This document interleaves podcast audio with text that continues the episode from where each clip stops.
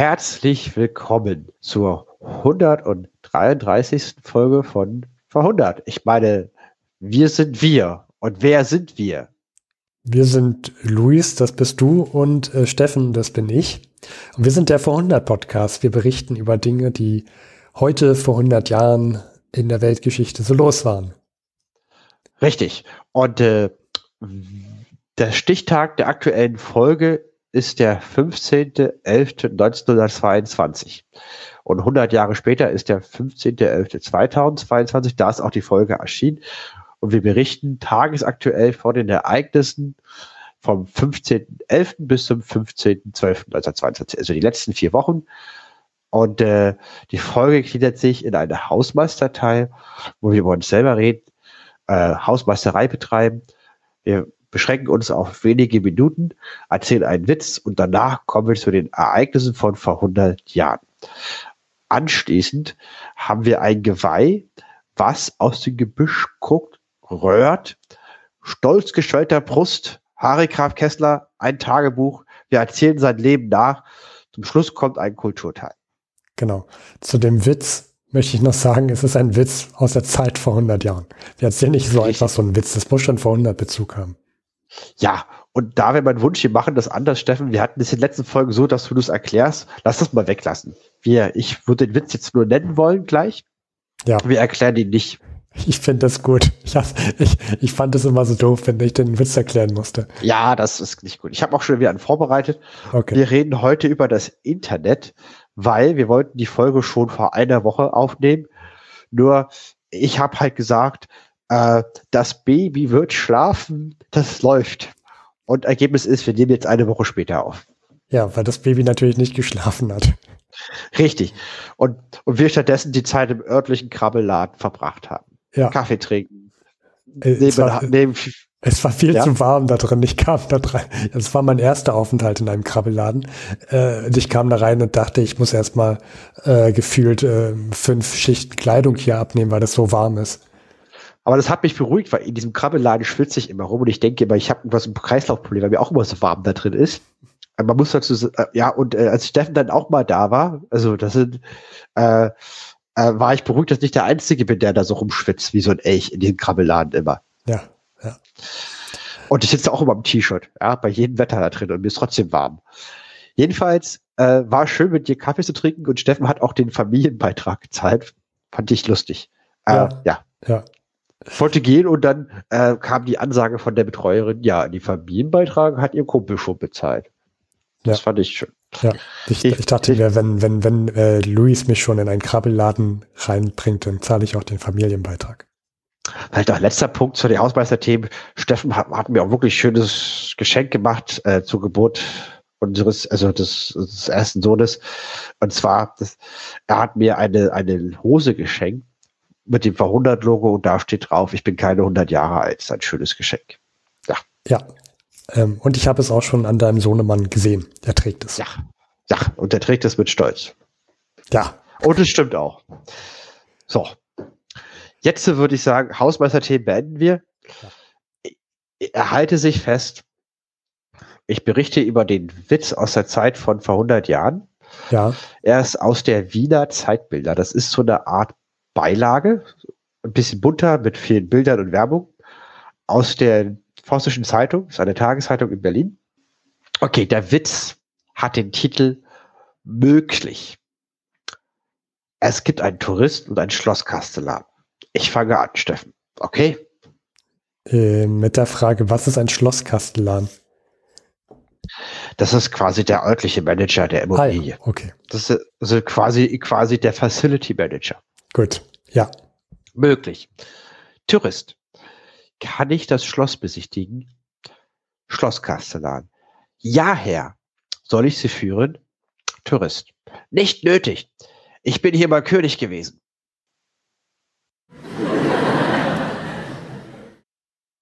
Hm, ja. Sehr witzig. Das war dieser Witz aus der Zeit von vor 100 Jahren. Ich hoffe, Steffen, äh, hast ihn genossen. Ich hoffe, er ist die wie Öl. Also, die Rücken runtergelaufen. Also ich fand, er gehörte zu den Besseren. Ja, ich hoffe, er ist die zwischen deinen Zehen stecken geblieben. Ähm, ja, es kribbelt leicht im Bauchnabel. Ähm, also ich muss wirklich sagen, ich lache jetzt nicht aus Herzen, weil ich, ich, ich kann nicht selten über Witze lachen. Ähm, aber er gehört schon zu den Besseren, ja. Auf die Art und Weise kommen wir zu den Themen von vor 100 Jahren. Aber vorher noch ein bisschen Werbung von vor 100 Jahren.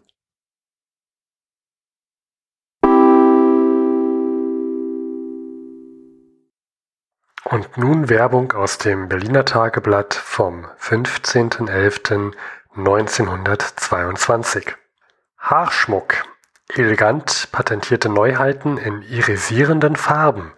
Musterkollektion gegen Voreinsendung von 50 Franken oder 4 Dollar oder 20 Schilling oder 25 Pesos.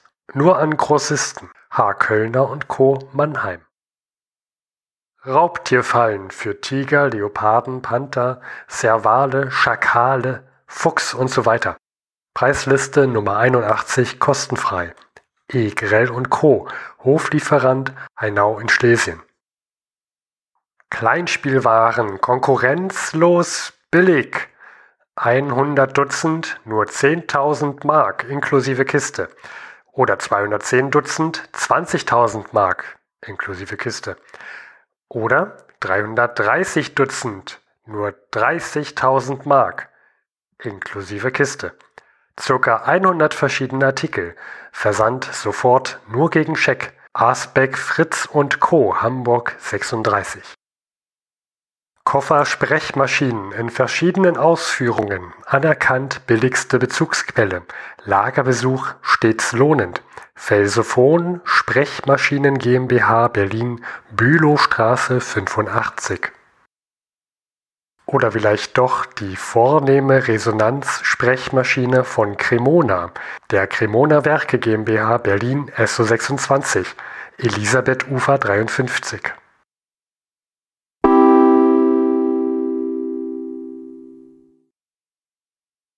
Kommen wir zu den Themen von vor 100 Jahren. Und das heißeste Eisen im Feuer, die dickste Keule auf der Bowlingbahn, der, das bestpolierteste Besteck im Besteckkasten der heutigen Folge ist welches, Steffen? Ähm, Megali Idea, aber nicht die griechische Variante, sondern die italienische Variante und damit der Marsch auf Rom. Und zwar faschistische Kampfbünde unter Führung, aber aus sicherer Entfernung, dazu später, weil persönliche Gefahr ist nichts, äh, von Benito Mussolini marschieren auf Rom und übernehmen die Regierung in Italien. Am 31. Oktober wird das Kabinett vorgestellt von Mussolini. Was passiert? Und zwar unter Androhung von Gewalt erzwingen faschistische Kampfbünde mit ihrem Marsch auf Rom die Machtübernahme Benito Mussolinis in Italien. Es waren 40.000 Faschisten, das sind so Schwarzhemden, und die marschieren militärisch, paramilitärisch geordnet halt auch Rom zu. Mussolini ist natürlich nicht dabei, der hockt in Mailand und wartet, was passiert und wartet auf Nachricht. Hm. Und Rom wird verteidigt und der, und der Führer ist der aktuelle italienische König Emanuel III., weil Rom ist eine konstitutionelle Monarchie. Und der ruft den Belagerungszustand auf und überlegt, die Stadt mit militärischen Mitteln zu verteidigen. Und was passiert dann? Ja, es passiert erstmal nichts, weil das klingt immer so, der Marsch auf Rom, als ob dann Mussolinis Anhänger auch wirklich in Rom einmarschiert wären. Aber in Wirklichkeit hockten sie da im, im Sumpfgebiet drumherum und haben sich den Arsch abgefroren oder in der Nässe, besser gesagt. Und der König, der dann rumhaust, kann jetzt abwägen, stärkt er die bestehende Regierung oder guckt er oder wird er jetzt doch Mussolini angucken und sagen, ja, okay, mach du mal lieber Regierung weiter. Und tatsächlich sagt er, Mussolini, ähm, ich glaube, du machst das schon. Deine Schwarzhemden, die stehen hier und haben rum umsingelt. Mach du mal hier Regierung weiter. Ich äh, gebe dir das mal. Du hast gewonnen. Genau. Aber ich gebe dir das. Das bedeutet, ich darf weiter König spielen. Und so läuft es. Äh, Mussolini eilt das Telegramm und kommt natürlich dann nach Rom gefahren, äh, sagt nicht nein und sagt, na gut, dann äh, stelle ich jetzt meine, meine Regierung vor, er braucht zwei Tage. Es sind Faschisten, Nationalisten, wer hätte das gedacht, und auch ein Mitglied der Volkspartei sowie ein Demokrat. Und, und diese Regierung bekommt auch das Vertrauen vom Parlament. Das ist passiert. Ja, also ein Haufen Opportunisten, äh, Opportunismus und dann äh, führen halt dazu, dass diese Regierung gebildet werden kann. Ähm, davor ist, ist das passiert, was der Faschismus immer gerne tut. Es waren groß angelegte terroristische Übergriffe auf Sozialisten und Kommunisten. Äh, Schlägerdrücks haben Parteilokale, Gewerkschaftshäuser und Zeitungsredaktionen verwüstet. Sie zwangen Gemeindeverwaltung zur Demission, also dass sie halt zurücktreten, quälten oder niedrigten ihre Gegner. Hm. Und wer hat hier geholfen? Wer war der Steigbügelhalter? Natürlich äh, zum einen die linke Bewegung selber, weil sie waren äh, ineinander äh, äh ver, äh, die haben sich, die waren uneinig, die waren halt zersplittert und konnten sich nicht einigen. Und zum vor anderen aber viel, viel, viel, viel schlimmer, die Wirtschaft und die Industrie. Weil durch den Autoritätsanspruch Mussolini, dass er als der Duce, der Führer, das Land führt, hoffen sie, ihre eigenen Interessen durchsetzen zu können. Deswegen unterstützt diese Elite Mussolini. Ja. ja. Wer war Benito Mussolini, Steffen? Also, äh, ja, er ist der Sohn eines Anarchisten gewesen und selber war er in frühen Jahren sogar Sozialist, war stark äh, in der linken Bewegung dabei. Bis es so, ich glaube, dass der Wendepunkt muss wahrscheinlich im Weltkrieg passiert sein. Hat er mitbekommen, dass, dass die Bewegung so, wenn, wenn er jetzt der linken Bewegung folgt, ähm, nicht zu dem Ziel führt, das er im Sinne hat, nämlich Gebietsgewinne für, für Italien, wieder ein großes italienisches Reich, ähnlich den, den römischen Reich, kann man sagen. Und deswegen wendet er sich so davon ab und kommt zu so einer nationalen Bewegung dann. Richtig. Und das finde ich für mich spannend, weil das war mir vorher nicht klar. Es gibt ja auch Teile im Kommunismus, die den Faschismus wollen eine Stalin-artige Faschismus oder auch das, was in Kambodscha passiert ist. Und dieser Teil, da war Benito Mussolini, der hätte da ja auf Pleinkamp. Und warum ist er da raus und hat seine eigene Bewegung gegründet? Weil er mit militärischen Mitteln Italien vergrößert wurde. Das war der Unterschied hier an der Stelle. Das fand ich interessant. Hm. Ähm, dazu würde ich gerne noch einen Podcast-Tipp geben, um das, um das auch noch mal äh, genauer nach, nach zu hören. Das fand ich ganz schön, ge, schön gesagt. Ähm, in der Vrind-Folge 1417, der Marsch auf Rom, das ist ja die, ähm, hat ja da so eine Kooperation mit äh, DLF Nova. Äh, da wurde das nochmal schön erzählt. Äh, oder unter anderem in WDR Zeitzeichen vom 30.10.2022 über den 30.10.1922.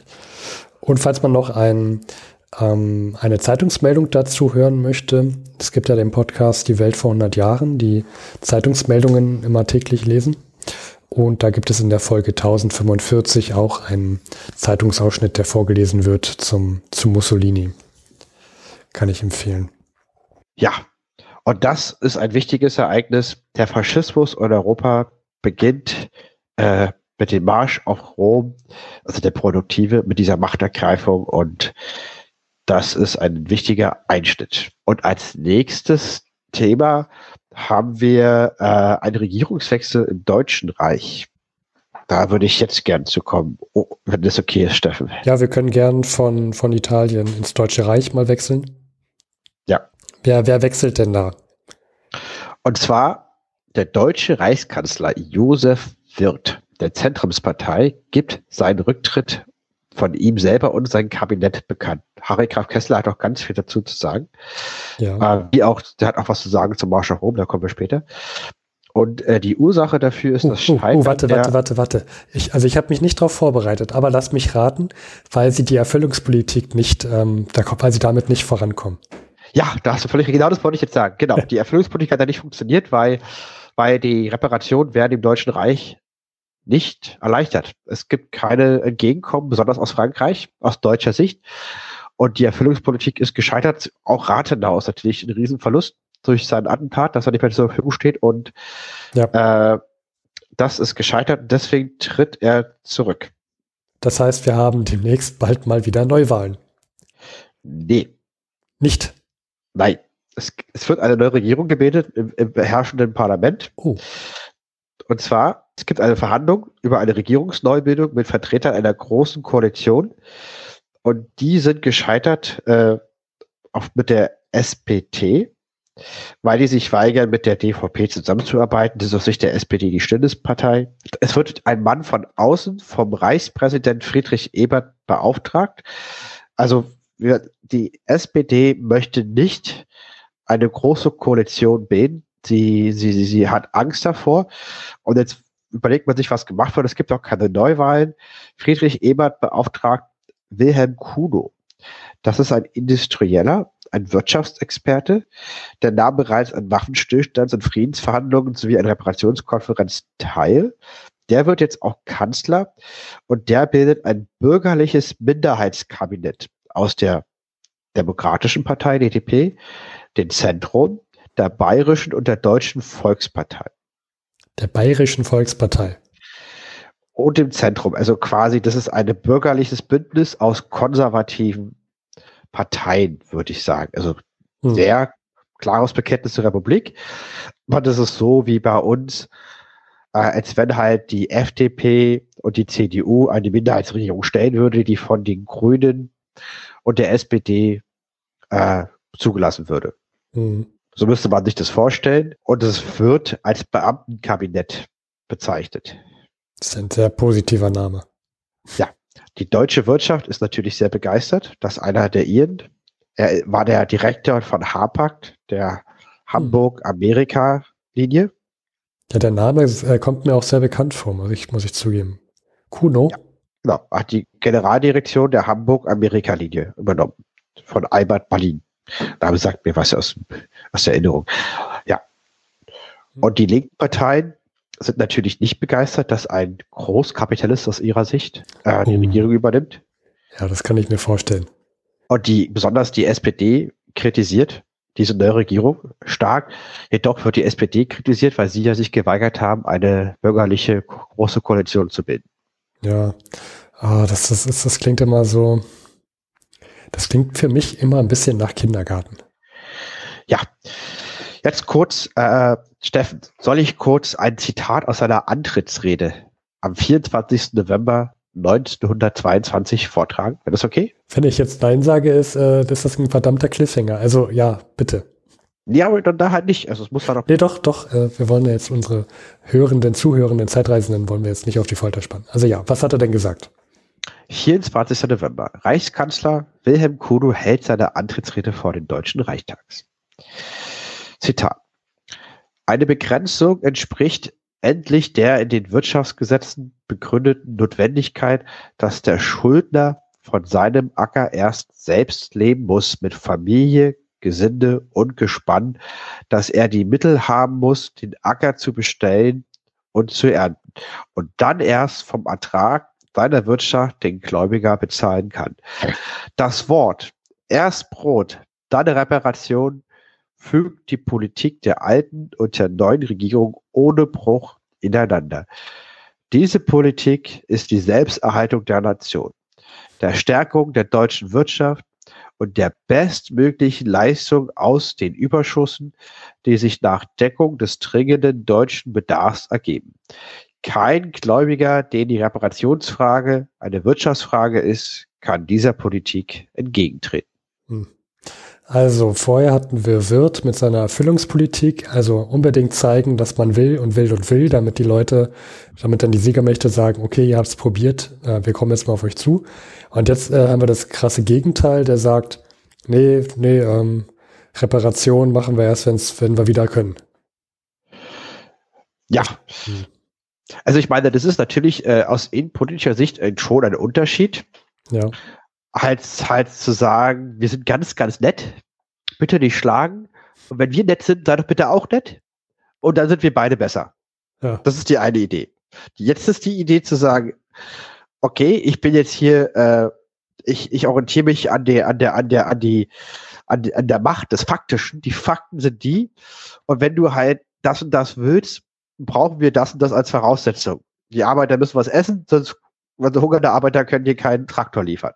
Hm. So. ich würde behaupten, nach meinem Gefühl, jetzt Achtung, das ist jetzt Trennung Privatmeinung von Luis, ist es, läuft aufs Gleiche hinaus. Entscheidend ist, was Frankreich macht. Und das glaube ich nicht, dass für die das so relevant ist, aus welchem Grund man nicht bereit ist, die erwarteten Reparationen zu zahlen. Ja, ich kann mir was vorstellen. Ja, ich weiß, also ich dachte jetzt auch schon die ganze Zeit, was Frankreich wieder sagt, die drohen wahrscheinlich wieder irgendwo, irgendwo in einzumarschieren und Dinge zu besetzen, wenn sie das hören. Ja, auch das, dazu kommen wir in der nächsten Folge, kleiner Spoiler. Hm. Die drohen mit dem Einmarsch des Ruhrgebiets. Man muss sagen, es ist was anderes. Vorher, also die Animation ist eine andere. Vorher war ja, guck mal, wir, wir zahlen das, was ihr wollt, aber ihr seht hier, Inflation, Hunger, Revolten, drohende Revolution von rechts und von links. Es geht nicht. Und jetzt bitte sei doch so lieb und werde vernünftig. Das war die erste Argumentation, vereinfacht. Und jetzt sagt man, wenn du zehn Traktoren haben willst, dann müssen diese 500 Arbeiter Essen bekommen. Und dafür müssen aber auch 1000 Bauern Brot backen. So ist die Logik jetzt. Ja, ja. Man, man kann nur hoffen, dass es funktioniert. Aber hier steht ja auch, kein Gläubiger, der die Reparationsfrage eine Wirtschaftsfrage ist, kann dieser Politik entgegentreten. Aber das ist ja eben keine Wirtschaftsfrage. Weil wenn man danach gehen würde, wäre man gar nicht erst in dieser Situation. Meiner Meinung nach. Mit Vernunft und Logik. Ich glaube, mit also Vernunft und ja, Logik, ja, genau. dass ich dich jetzt unterbreche, aber mit Vernunft nee, und Logik hat das nichts zu tun vor 100 Jahren. Eben, das ist ja heute leider halt auch nicht anders. Ne? Die Franzosen müssen ja, die haben ja auch Millionen Tote, die müssen irgendwelche Erfolge vorweisen. Die sind verbittert, die sind selber in Not. Und da geht es gar nicht darum. Es geht darum, mit diesen harten Politik gegenüber Deutschland innenpolitische Erfolge zu erzielen. Darum geht es in Frankreich. Das ist meine Wahrnehmung. Ja. Und deswegen ähm, ist das aber, aber das Deutsche Reich, was soll es auch machen? Ja, es, die, die, die haben jetzt wenigstens eine Regierung gebildet und die versuchen jetzt was Neues. So würde ich das verstehen. Ja, ich finde auch, das haben wir auch schon mehrmals gesagt, du konntest vor 100 Jahren eigentlich nur äh, entweder was richtig Doofes tun oder was absolut Doofes tun. Auf jeden ja. Fall warst du immer der Idiot. Genau, und wenn du, wenn du nichts falsch machst, dann warst du so ein Übermensch wie Rathenau. Und dann hast du aber einen Haufen Feinde gehabt. Ja, genau. Ja, wobei ich glaube, dass der Kuno auch nicht gerade wenig, ähm, äh, nicht, nicht gerade viele Freunde haben wird, wenn er da so bei der Reparation und den Verhandlungen mit dabei war. Hm. Ja, wir haben auch noch mal später die Sicht von Harika Kessler dazu. Äh, Bin ich sehr Steff, gespannt.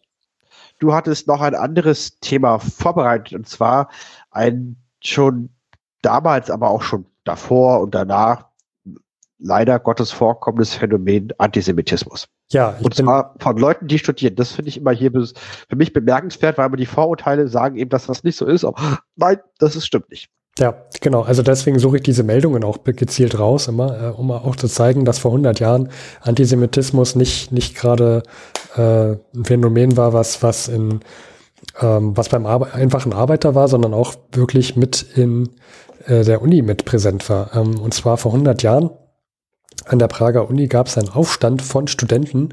Äh, es gab richtig Krawalle, denn ähm, es gab eine nationale Studentenbewegung ähm, die sich gegen den neuen Rektor gestellt haben. Und zwar der neue Rektor, Luis, du wirst es wahrscheinlich schon vermuten, war welche Religion? Religion? Äh, Jude. Ja. Und normalerweise war es so, dass wenn ähm, jemand jüdischen Glaubens oder mit jüdischer Vergangenheit ähm, ja so ein Rektor äh, nach, also Rektor werden wollte, sollte, gewählt wurde, dann hat diese Person freiwillig darauf das Amt verzichtet. Und zwar, Zitat, wegen eventueller unangenehmer Folgen. Und ähm, der Herr Steinherz, der jetzt zum Rektor gewählt wurde und auch jüdisch ist, hat das diesmal nicht gemacht, obwohl das wohl ähm, sehr oft gang und gäbe war. Okay, okay, okay. Und das bricht jetzt alle Tabus die Leute, die Studenten nationaler, die nationalen Studenten, die sagen, das geht doch nicht ähm, und ähm, ja, haben jetzt einen Aufstand. Allerdings, man muss auch sagen, es gibt auch Positivbeispiele, denn viele Studenten verteidigen den Steinerz und das ist auch der, der Grund, warum sich diese Person sagt, ähm, jetzt erst recht, ich verzichte nicht aufs Amt. Und das ist auch so ein Phänomen, was nicht nur an der Prager Uni ist, es gibt es auch in Wien und in Budapest. In Budapest gibt es sogar ähm, für Juden extra einen Numerus Clausus. Und in Wien. Weil, weil, ja. weil die, weil, also, weil die, wahrscheinlich, weil Juden im Rest, zum Rest der Bevölkerung überproportional gebildet sind und weil die, weil die ausgeschlossen werden sollen. Die müssen mehr leisten fürs Gleiche, richtig? Also ich, ich glaube nicht, dass da argumentiert wurde mit, weil sie überproportional repräsentiert sind, sondern ich glaube einfach nur die Tat und die Tatsache, dass es Juden sind und dass sie, also es soll ihm maximal erschwert werden, an der Uni Fuß zu fassen. Deswegen ah, einfach, ein einfach Schikane. Einfach, Schikane, einfach nur Schikane. Ja, ja. ist ja schon schlimm. Ja, cool. Und in Wien gucken, da gibt's auch äh, viele Studenten, die auf dieses Beispiel gucken und die, die fordern ebenfalls eine Numerus Clausus für, für Juden. Ähm, und in Wien kommt es dann auch äh, um diese Zeit zu massiven Streiks ähm, und Auseinandersetzungen mit der Polizei auf den Straßen. Und sie fordern, sie fordern auch noch weiteren, dass es maximal, dass maximal zehn Prozent des akademischen Lehrkörpers und der Studentenschaft äh, jüdisch sein dürfen äh, und, und Dekanen und Rektoren ausgeschlossen werden. Das ist so schlimm, ey. Wenn man das hört, das sind alle studierte Leute, ja, dann, dann, ja. dann, dann möchte ich aber noch mal anmerken, dass man merkt, dass jemand, der so Standesdünkel hat, weil er Akademiker ist, äh, für mich schon mal äh, ganz negativ auffällt. Egal, auch heute noch, weil da, das ist halt das, das, das heißt halt nichts. Ja, also Luis, äh, wir, wir beide, wir sind ja, wir sind ja studierte Menschen und ich glaube, wir können beide sagen, ähm, also es gibt auch unter vielen Studierenden einfach dumme Leute.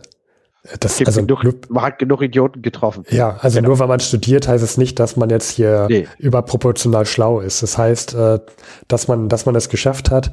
Also sicherlich auch ist die Wahrscheinlichkeit höher, dass man schlau ist, wenn man das hat. Aber es heißt auch, dass man es einfach ähm, geschafft hat, sich da durchzukämpfen durch diese Anforderungen Richtig. und durch diesen Arbeits, äh, durch dieses Arbeitspensum, was man da zu leisten hat. Das heißt genau. aber nicht immer, dass man auch sehr schlau ist und rational denken kann. Oder, oder ein guter Mensch oder irgendwas. Also, guter Mensch ist man, weil man Gutes tut. So. Richtig. Weil man ist, was man tut. Nicht, was man denkt. Darauf kommt es an. Genau. Da möchte ich gerne ein Thema vorziehen, weil das, was damals in die Unis abging, geistert mich total, weil das hätte ich echt anders erwartet. Und da habe ich auch noch äh, einen Beitrag zu von Harry Kraft Kessler, den würde ich jetzt vorziehen wollen, weil jetzt kommt eine kleine Erklärung. Ja. Gerd Hoppmann wird 60. Ja, dem Dichter und Seher, dessen Werke die Seele des deutschen Volkes zum Licht tragen, der bekommt eine Auszeichnung vom Reichspräsident, was auch ganz Neues für die Republik, weil sie sowas, das hat das kaiserliche Deutschland gegen gemacht und das was sie ab, aber für den 16. von Gerd Hauptmann gibt es eine Ausnahme und er bekommt sogar einen Orden von Friedrich Ebert, dem Reichspräsidenten. Und er betont immer wieder, dass es vom Volke ist, ja, und nicht vom Herrscher aus. Äh, äh warte mal, warte mal, du bist mir gerade zu, zu schnell. Also, äh, äh, Luis, du warst auf der Gerhard Hauptmann Schule, habe ich, hab ich mitbekommen. Äh, aber ich nicht und ich habe ehrlich gesagt keine Ahnung, wer das ist. Sorry. Also Kannst du Gerhard das noch mal ganz kurz anreißen? Ja, klar. Also Gerhard Hauptmann ist ein Dichter und Schriftsteller. Und äh, ich war auf der Gerd Hoffmann Schule, deswegen hat mich Gerd Hoffmann immer begegnet. Es gibt in Erkner auch ein Gerd Hoffmann Museum. Und der hat Theater und geschrieben und Bücher geschrieben. Ach so, okay. Mhm. Und das, der war halt damals schon sehr bekannt. Der wurde 60 Jahre alt. Und der ist bei uns hier in Ostberlin, da in Berlin sehr, sehr bekannt halt. Der hat ich kenne den halt so. Das ist so. Also Luis hat Vergangenheit mit Gerhard Hauptmann Berührungspunkte. Ja, ist halt wie, ist für mich so wie mit e- Erich Maria Remarque. Ja. ja. Mhm. So, so quasi der, der geteilte zweite Platz hinter Franz, Franz Kafka aus der Zeit. Mit Erich Maria Remarque. Franz Kafka als erster. Für mich, auch wenn er selber in Prag gewohnt hat, Jude war, ist von den deutsch schreibenden Autoren. Für mich Franz Kafka eins dann kommt für mich Erich Maria Remarque und äh, Gerhard Hauptmann als zwei. So, der wurde 60. Bekam ja. einen Orden, was was untypisches war für die Weimarer weil die hat das, dieses Ordenstum und diese Auszeichnung abgelehnt.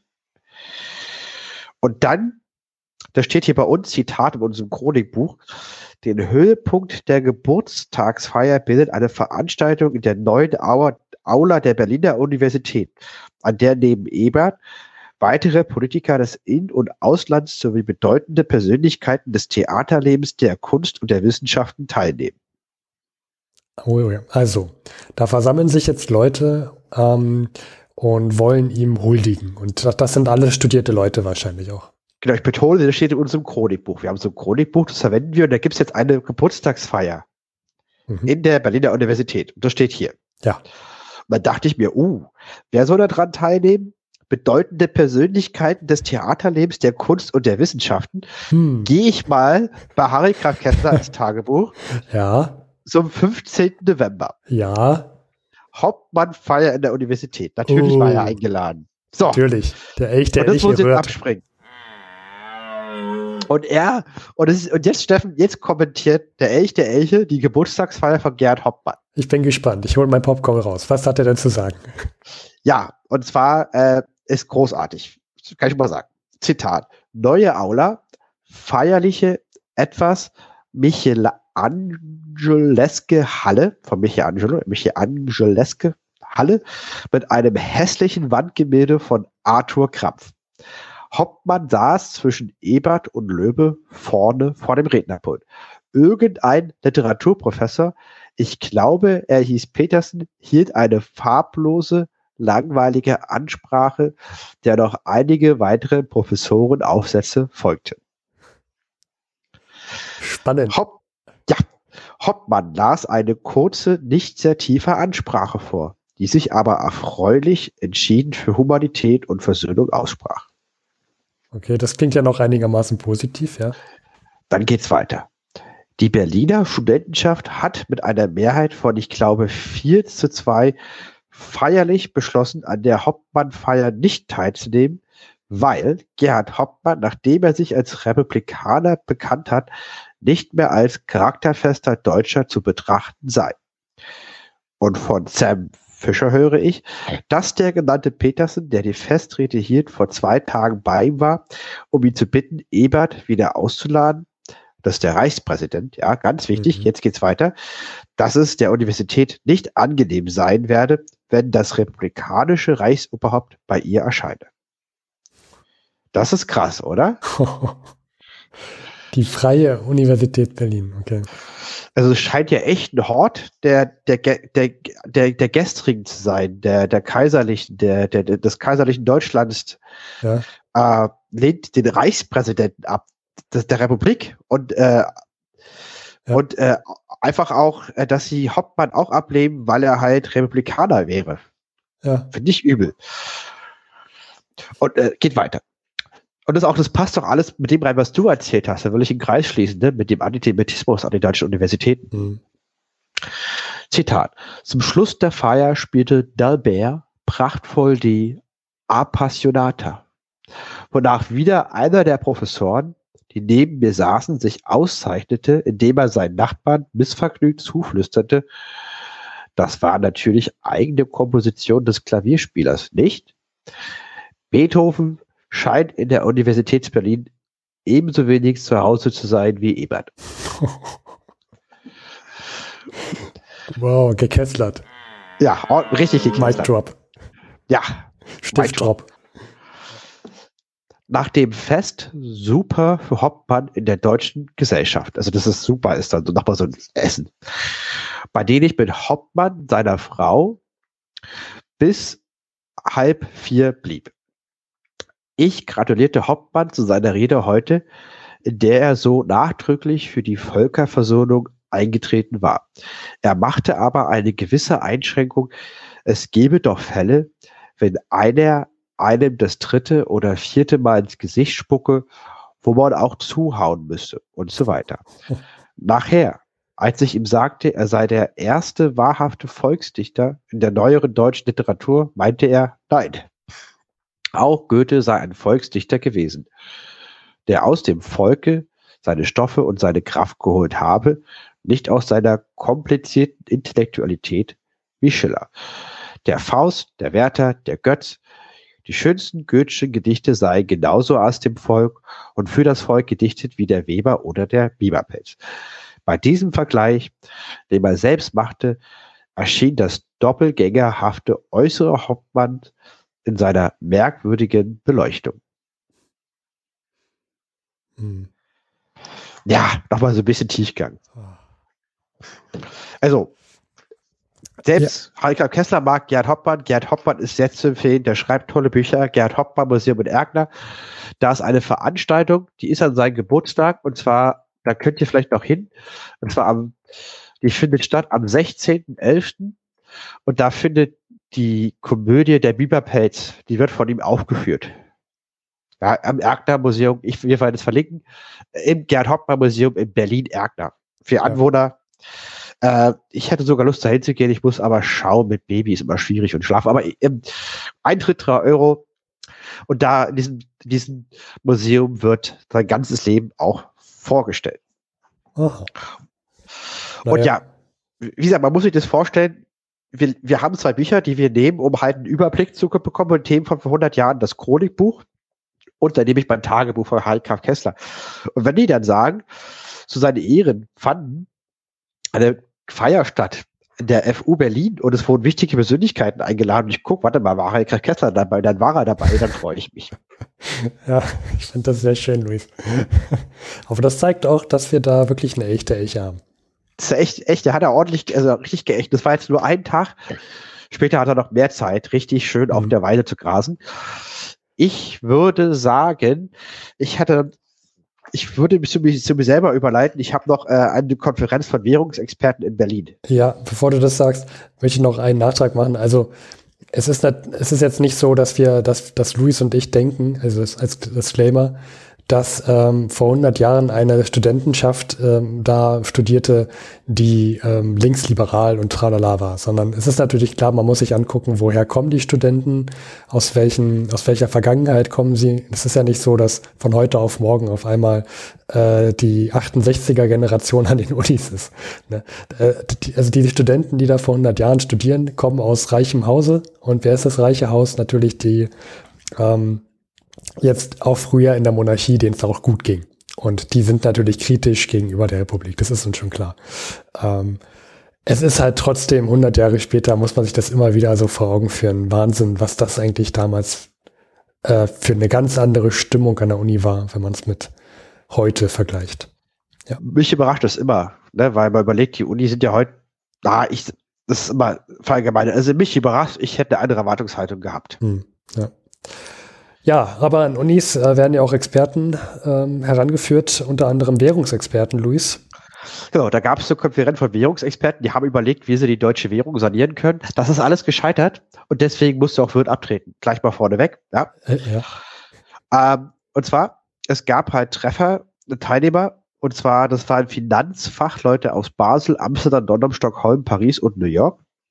Ja, da kann man schon einige Experten zusammenkratzen. Da. Das zum, zum Beispiel John Maynard Kane. Äh, also Kane, also dieses, also Kane ist ein ganz bekannter Volkswirtschaftler. Mhm. Der hat diese Theorie gut, also wissenschaftlich aufgeschrieben, da, da, dass man halt, wenn es eine Wirtschaftskrise gibt, man mit, mit Schulden machen und Staatsausgaben das abfedern soll. Und dann, wenn die Wirtschaft wieder boomt, weil es gibt ja immer diese Zyklen in der VWL, nach VWL-Lehre in, in der Volkswirtschaft, dann soll man dann der Boomphase sparen um die Schulden wieder abzubauen, die man dann gemacht hat der Depression. Jedenfalls, äh, und die waren in Berlin und haben überlegt, was kann man machen, um die deutsche Mark zu stabilisieren. Ja. Und da gibt es vier Ergebnisse. Erstens, sofortige Stabilisierung, wenn möglich, aus eigenen Mitteln. Gut, ja, das äh, klingt gut. Ja, warum nicht? Stabilität ist, wie, ist immer gut. Du hast, ja, du hast Hunger, musst was essen. Ja. Zweitens, Ausländische Anleihen werden die Stabilisierung unterstützen. Okay. Heißt Hilfe aus dem Ausland. Ja. Auch jetzt sehr kreativ. Das ist jetzt nicht. ja, und drittens? Drei. Endgültige Lösung der Operationsfrage, da ohne sie eine Stabilisierung erfolglos bleibe. Klingt logisch. Ja, klingt irgendwie logisch. Ich muss sagen, hätte man mich das gefragt, ich hätte, ich hätte das jetzt, also ja, aber also wir, wir stecken halt auch nicht so drin. Ne? Wir sind zwar, äh, wir beschäftigen uns die ganze Zeit mit, aber wir sind jetzt auch keine Währungsexperten. Aber vor allen Dingen ist es halt gut, wenn das, aber das Tolle ist, wenn das nicht Politiker sagen, die im Reichstag sitzen, die gewählt werden wollen, sondern wenn das ein Wirtschaftsfachmann aus London oder aus Paris sagt, ja, der, der, dem wirklich das egal ist, ob er in Berlin gewählt wird, der einfach nur sagt, hey, äh, äh, wenn ihr Kohle haben wollt, dann muss das hier irgendwie geklärt werden, ihr kriegt sonst kein Geld. Ja, ich glaube mir das, ich bin reich, ich, ich habe eine Yacht, ich weiß, wovon ich rede. Ich glaube, das ist gar nicht mal so schlecht. Er sagt ja auch nicht, dass, dass Deutschland keine Reparation mehr zahlen soll, sondern, wenn ich dich richtig verstanden habe, dass es gelöst werden muss, das Problem. Ja, richtig. Na, genau, es muss einfach planbar sein. Ja. Es darf kein Chaos sein. Ne? Genau. Also es muss, muss eine, eine, Lösung geben. Das ist ja genauso, wie wenn man, ja. Nee, du zuerst. Es ist ja genauso, wie wenn man sich heute unterhält mit, mit, ähm, mit Leuten, äh, die sagen, ja, ich, ich würde gern ähm, investieren in sowieso. Ich weiß aber nicht, ob ich es wirklich machen soll, weil ich nicht weiß, wie, der, wie die Kredite sich jetzt, ähm, ähm, also wie das sich jetzt entwickeln wird. So Hat, hatte ich vor zwei Wochen erst das Gespräch. Ähm, da wurde auch das Unsicherheit-Thema ähm, als Grund genannt, dass man nicht weiß, ob man sich jetzt wirklich investieren sollte. Das heißt, du brauchst Sicherheit und dann kannst du auch planen. Genau, Planbarkeit, ja. Und viertens, Befreiung des Deutschen Reiches von den Reparationszahlungen sowohl von Gold als auch Sachlieferungen für die Dauer von zwei Jahren. Ich würde sagen, da sind in Paris ein paar Kilo Royal gesprungen, als sie das gehört haben. ja, vielleicht auch das. ja. So. Und das ist jetzt der Expertenrat. Vier Punkte. Äh, und äh, weißt du jetzt, was dabei rauskam? Also die haben das probiert und ist aber gescheitert. Genau. Und äh, naja, es galt halt äh, als nützliche Basis für eine Sanierung, aber bei der Reichsregierung und der Reparationskommission finden die Vorschläge weniger Anreiz, da sie eine Abkehr von inzwischen verhärteten Positionen bedeuten würden. Gut, da trifft dann also Politik auf Realität. Ja, ich meine auch, ich meine, es gibt ja auch in Deutschland Kriegsgewinnler, wie zum Beispiel Hugo Stillis, die äh, Inflationsgewinner, die auch kein Interesse haben, dass sich das so einfach löst. Und es gibt ja auch im Deutschen Reich vielleicht sogar Interessen, die, die wollen, dass es weiter inflationiert, die halt quasi, die gar keine Reparationen zahlen wollen und den Laden sozusagen lieber kurz gegen die Wand fahren und dann das Thema loswerden. Also, und halt in Frankreich, die halt auf keinen Fall den Kriegsgegner entlassen wollen aus Gründen. Ja, die, mir, die sich mir nicht erschließen. Naja, erschließen, also ich, also ich finde schon, dass man sich das erschließen kann. Die wollen halt nicht. Ja, also ich meine, klar, also, ja, also gut, du hast recht. Also ich, ich kann auch verstehen, dass man aus Opportunismus, auch aus, weil ich halt gerne irgendeinen Ministerposten habe, sowas auch gerne sage. Ne? Also als Franzose, als französische Regierung. Das macht ja irgendwie Sinn. Ne? Ist immer gut, nach außen zu treten. Jo. das war's zur Währungskonferenz. Dann habe ich noch ein Thema. Ich leite wieder zu mir selber über. Ja. Und zwar, wir haben ein verliebtes, nicht ganz junges Ehepaar. Wilhelm II., den gibt es noch. Den Ex-Kaiser der Hohenzollern, der mit seiner berühmten Hundrede die Boxeraufstand des, äh, weltweit für Entsetzen gesorgt hat, der mit seiner Marineaufrüstung England verbreitet hat. Dieser deutsche Kaiser ist jetzt in Dorn im Exil in Holland und dem ist seine Frau gestorben und er heiratet eine, früh, eine Prinzessin namens Hermine von Reuss. Hermine von Reuss. Äh, sehr schöner Name. Ja, bei der Ziviltrauung gab es nur sechs Trauzeugen und es war halt vorgeschrieben in Holland, dass man sechs Trauzeugen hat, weniger ging nicht. Aha. Und dann fuhr das Paar in einem geschlossenen Auto mit verhängten Scheiben durch die Hauptallee zum Schloss Dorn, in dessen großen Halle die Hochzeitsgäste waren. Zu ihnen gehören unter anderem zwei Schwestern des Kaisers, Prinz Heinrich und Helmut von Molke, vor einem in der Halle errichteten Altar vollzieht der Hochprediger von Potsdam die Einsegnung des Brautpaares. In der Hochzeitskleidung des Ex-Kaisers trägt die feldgraue, nee, also, die, also der Kaiser trägt eine feldgraue Generalsuniform und die Braut eine hochgeschlossene, mauvetfarbene Toilette mit einem Hermelinpelz und einem schwarzen Seitenhut. Wow! Sehr interessant, was die, was, was damals getragen wurde. Und beide sind verwitwet, denn die Ex-Kaiserin Auguste Victoria ist am 11. April 1921 verstorben und die 35-jährige neue Frau Hermine ist Witwe des Prinzens Johann Georg Schöneich Karoland. Der ist 1920 verstorben. Und Hermine bringt drei Söhne und vier Tochter im Alter von vier bis 15 Jahren mit in die Ehe. Der 63-jährige Ex-Kaiser hat mit Auguste Victoria sechs Söhne und eine Tochter. Das hätte ich mir, ist dann, das ist dann auch eine richtige Patchwork-Familie. Absolut. Und ich muss sagen, also ich freue mich in dem Sinne schon für die zwei, weil das ist ja auch da was Modernes, dass sie wieder heiraten, mit dieser Großfamilie auf dem Schloss leben. Ich, wie gesagt, ich bin kein großer Fan von Wilhelm II., um es mal vorsichtig auszudrücken. Ähm, jedoch die Heirat, da gibt es auch nichts gegen zu sagen. Also da haben sich vielleicht auch zwei gefunden und ich wünsche dem Paar trotz allem auf menschlicher Ebene alles Gute. Weil jetzt ist er ein Schloss und richtet auch kein Unheil mehr an. Nur den Krieg, die Millionen Tote, naja, lassen wir das. Wilhelm II war ja schon sehr, sehr alt zu dem Zeitpunkt. Richtig, und er war ein, ein König, also sozusagen der oberste Herrscher seines Landes. Und ja. du hast auch etwas über einen alten Herrscher seines Landes. Äh, ja, und zwar, es war jetzt auch wieder in allen Medien, zumindest in meiner Wahrnehmung, ähm, am 4.11. vor 100 Jahren, wir, wir begeben uns in die heißen Wüsten Ägyptens, äh, beziehungsweise in die heiße Wüste Ägyptens und äh, gehen dort, sehen dort in einem Tal der Könige äh, einen Mann stolzieren auf und ab. Er ist sehr nervös, denn ähm, er kam zu einer Ausgrabung. Sein Name ist Carter und er sieht dort, dass die Arbeiter die Arbeit niedergelegt haben. Fragt warum und äh, es, ja, sie haben eine Stufe entdeckt. Und das sorgt äh, am 4.11. Vor, vor 100 Jahren für sehr viel Aufregung. Eine Stufe im Sand. Ähm, und jetzt, äh, warum? Äh, ja, möchte ich gerne zur Hintergrundgeschichte. Warum? Also ich bin doch nicht begeistert, Steffen. Also da muss doch mehr kommen. Also diese Stufe, Luis, das ist eine Sensation. Denn eine Stufe im Sand. Wow. Ja, wir springen mal in das Jahr 1915. Das ist jetzt schon ein paar Jahre vor 100 Jahren her. Und Statt Holzbrett vom Kopf ist es jetzt die Stufe vom Sand. Ah, ah, ja, genau. Und 1915 ähm, geht Carter zu einem gewissen Lord George Edward Stanhope Molyneux Herbert Earl of Canavan. Ein Name wie ein Eichenfass. Ah, und ähm, ich werde ihn, ich werde ihn jetzt noch Lord Carnavan nennen oder Carnavan, der Einfachheit halber. Und er bittet ihm um, Finanz um Finanzierung, denn Lord Carnavan ist ähm, reich und ihm ist langweilig und deswegen sagt er sich, ja, ähm, Ausgrabungen in Ägypten sind gerade en vogue, ich finanziere das mal. Und was finanziert er da eigentlich? Carter stellt sich hin, er ist Archäologe und sagt, hey, im Tal der Könige wurden schon so einige Gräber ausgegraben, ähm, über 60 Stück. Und es gibt sehr, sehr viele, auch sehr viele angesehene Archäologen, die sagen, im Tal der Könige, da gibt es nichts mehr, wir haben alles entdeckt.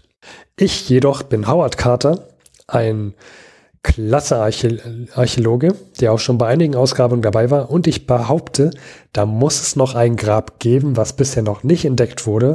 Und das muss das Grab eines Gewissens, eines gewissen Tutanchamun sein. Ah, aber jetzt ist das mit der Stufe schon toll. Ja. Dann muss ich sagen, okay. Lord Carnarvon sagt sich, ja, ähm, Computerspielen vor 100 Jahren war noch nicht so viel, deswegen muss er sich ein anderes Hobby suchen. Also ja, okay, ich mach das mal.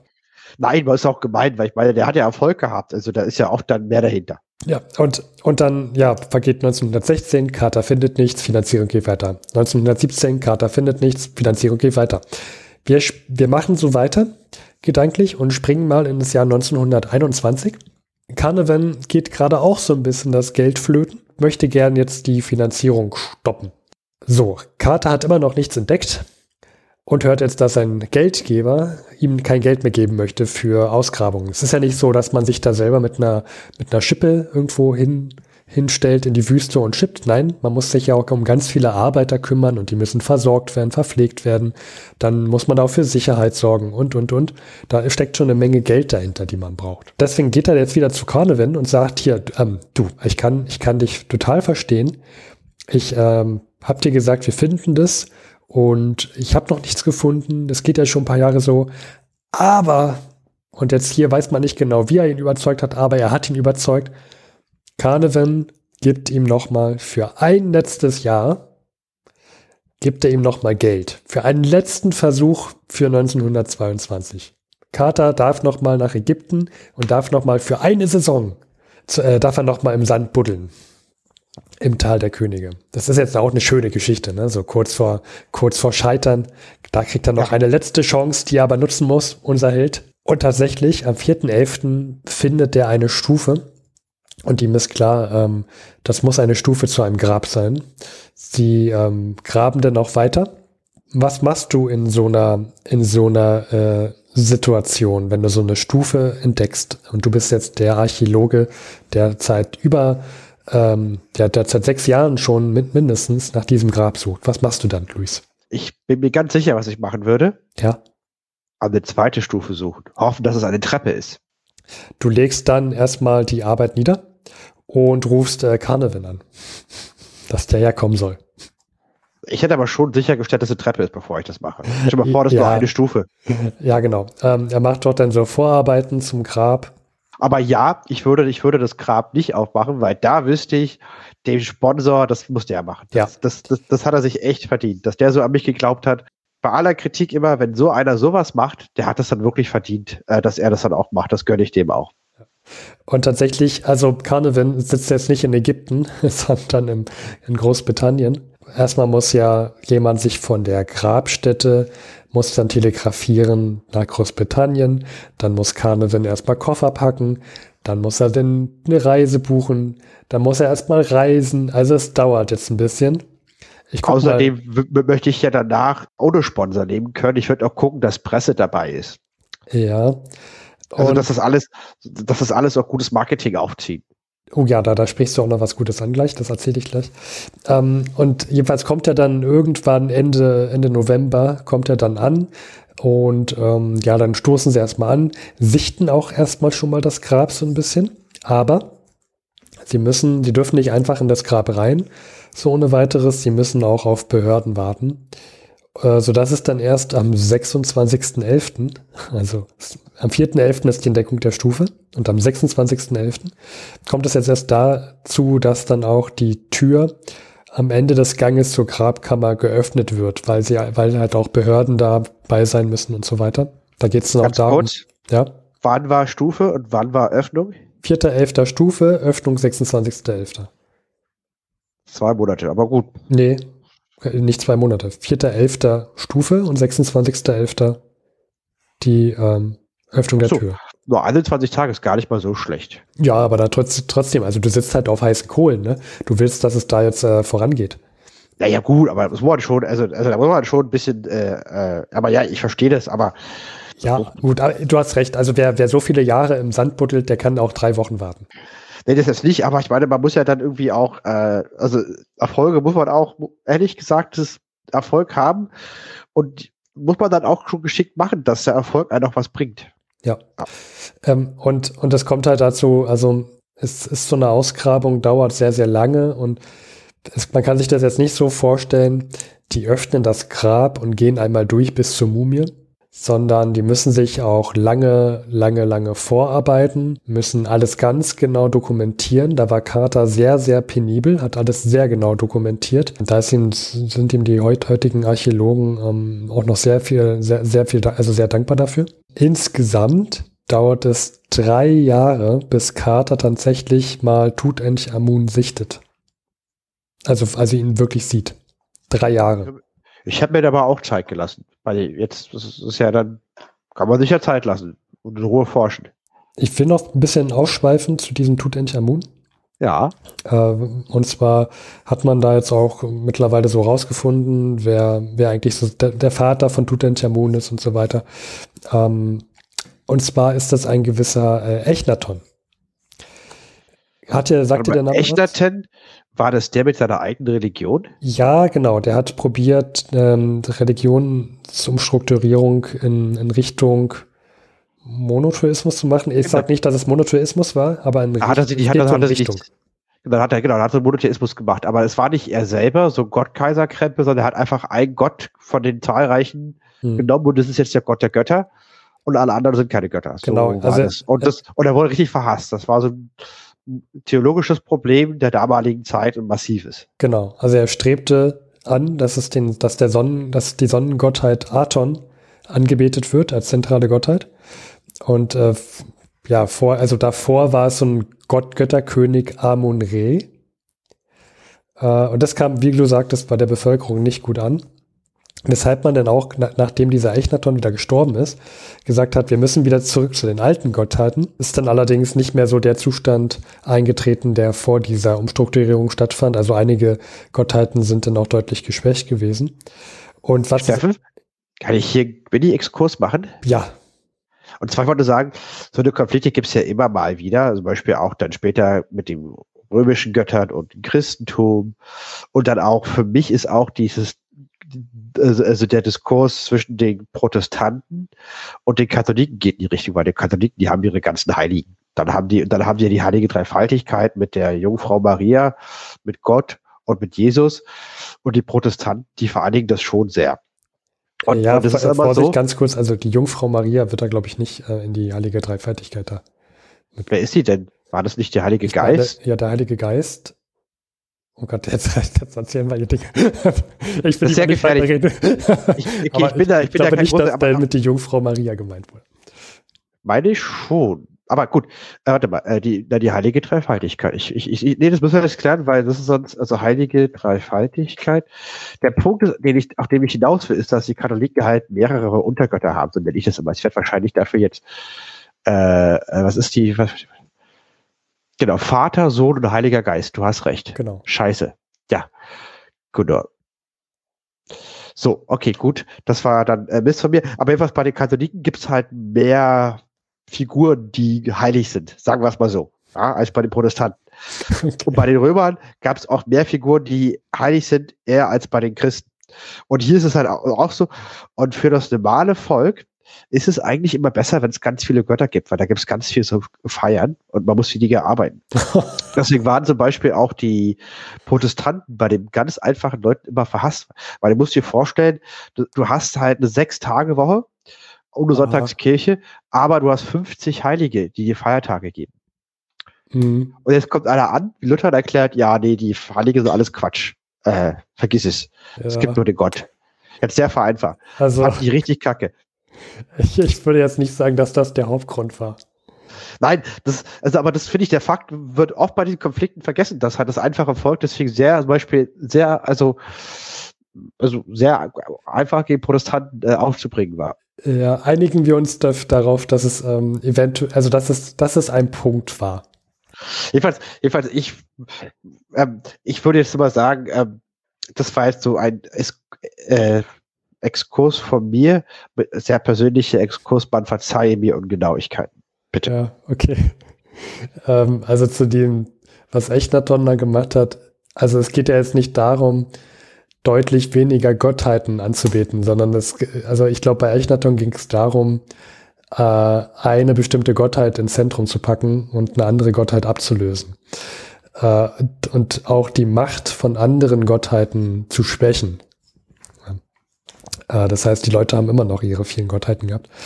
Ähm, genau, also Echnaton will Anbetung von der Sonnengottheit Aton. Davor war Amun-Re. Und Fun Fact finde ich halt, dass ähm, Tutanchamun auch dann nicht als Tutanchamun geboren wurde, sondern als Tutanchaton. Und ah. dann später umbenannt wurde wieder in, wir müssen halt zeigen, dass die Gottheiten wieder die alten sein sollen. Deswegen heißt du jetzt nicht mehr Tutanchaton, sondern Tutanchamun. Ähm, genau, fand ich so ein Fun Fact dazu. Ja, äh, was, ist richtig. Ja, äh, Tutanchamun ähm, mit neun Jahren schon den Thron bestiegen. Äh, wird bezweifelt, dass er alleiniger Entscheider war, sondern dass er wahrscheinlich auch so eher so, ähm, dass, dass er, dass er Ratschläge bekommen hat und die mehr oder weniger dann befolgt hat.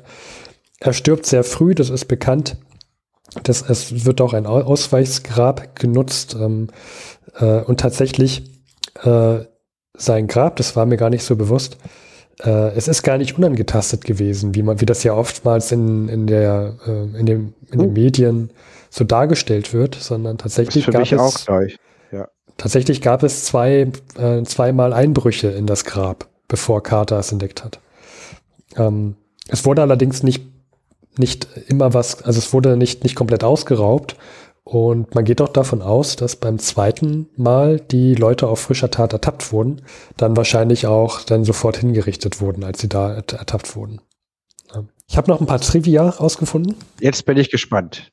Tut Amun Trivia. Ja, und zwar im heutigen Anwesen von Lord Carnarvon ähm, wurde Downton Abbey gedreht. Ja. Oh, ja. Das, ich bin großer Downton Abbey-Fan großartig. Die Engländer zeigen, wie man sowas macht. Eine Fernsehserie bei historischen Setting. Bei ARD und ZDF-Formaten kriege ich, rollen sich bei mir immer die Fußnägel rückwärts. äh, pff, ja, ich habe das nie geguckt, muss ich zugeben. Ich kann das nicht einschätzen. Ich habe es geliebt, alle Staffeln. Hab das auch meine Oma gesagt, ich fand das auch ganz toll. Oh, okay. Dann äh, nächstes Trivia. Es gab mal, ähm, in, in, also ein Tutanchamun ist ja mittlerweile gut, gut ähm, analysiert. Und es gab DNA-Tests in, in dem Museum, im Museum, ähm, an zahlreichen Mumien und das wurde dann mit Tutanchamuns DNA auch abgeglichen. Und dabei stellte sich heraus, dass Tutanchamuns Mutter auch seine Tante ist. Ah, Inzest. Also ja. quasi der Vater hat seine eigene Schwester geheiratet. Das ist, glaube ich, viel einfacher, wenn man so erzählt. Ja. Also das ist äh, tatsächlich wohl gar nicht so unüblich gewesen damals. Die ähm, Inzest bei dem ganzen Pharaonen war wohl relativ häufig. Man sieht das wohl auch, dass, dass die da ähm, so Erbkrankheiten hatten. Das kann man den, den Mumien noch ansehen. Und der DNA-Test hat auch ergeben, dass Tutanchamun eine aggressive Form von Malaria hatte. Ja, also mindestens zwei Formen von Malaria. Und kurz vor seinem Tod geht man auch davon aus, dass er einen Malaria-Schub hatte. Also wieder sehr, sehr starke Schmerzen. Da finde ich halt irre, dass sie das feststellen können. Ja.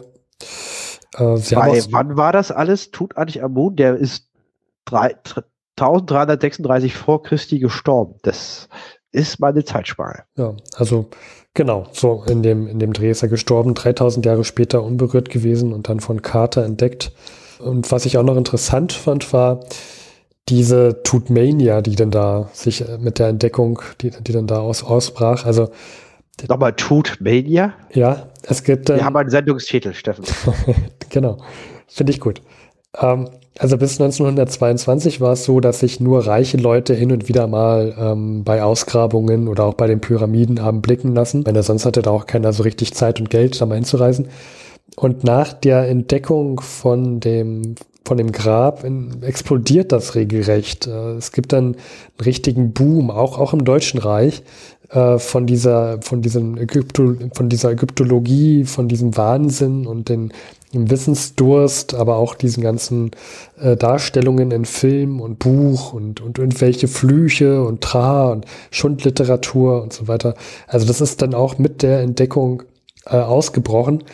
Ähm, es gab richtig, also Carter hat sich auch richtig regelrecht belästigt gefühlt dann von den Touristen, die dann das Grab da besuchen wollten, ähm, die kamen dann auch zu ihm, haben ihm irgendwelche Visitenkarten in die Hand gedrückt und der war, der war teilweise so sauer und genervt, dass er sie vor den Augen einfach zerrissen und in den Sand geworfen hat und gegangen ist. Wer noch mehr möchte, wissen möchte, so zu dieser ganzen Entdeckungsgeschichte, ich habe das jetzt sehr verkürzt dargestellt, ähm, dem würde ich gerne verweisen auf einen Podcast, den ich auch sehr gerne höre. Ähm, His2Go, Folge 60 das Grab des Tutanchamun, Sensationsfund im Tal der Könige vom 10.09.2021 die Veröffentlichung. Ähm, ja, fand ich sehr informativ für die Vorbereitung. Sehr gut. Und um mich äh, selber äh, um zum nächsten Thema zu überleiten, sowas muss natürlich auch in den Medien stark ähm, präsent gemacht werden.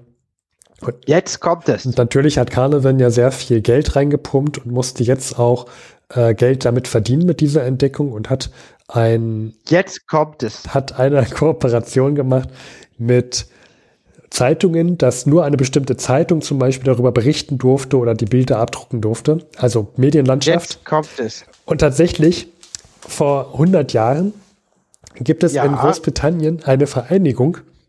Ja. Von der BBC. Die wird gegründet. Ja. Ähm, Luis, wofür steht BBC? British Broadcast. Ja, und jetzt kommt's.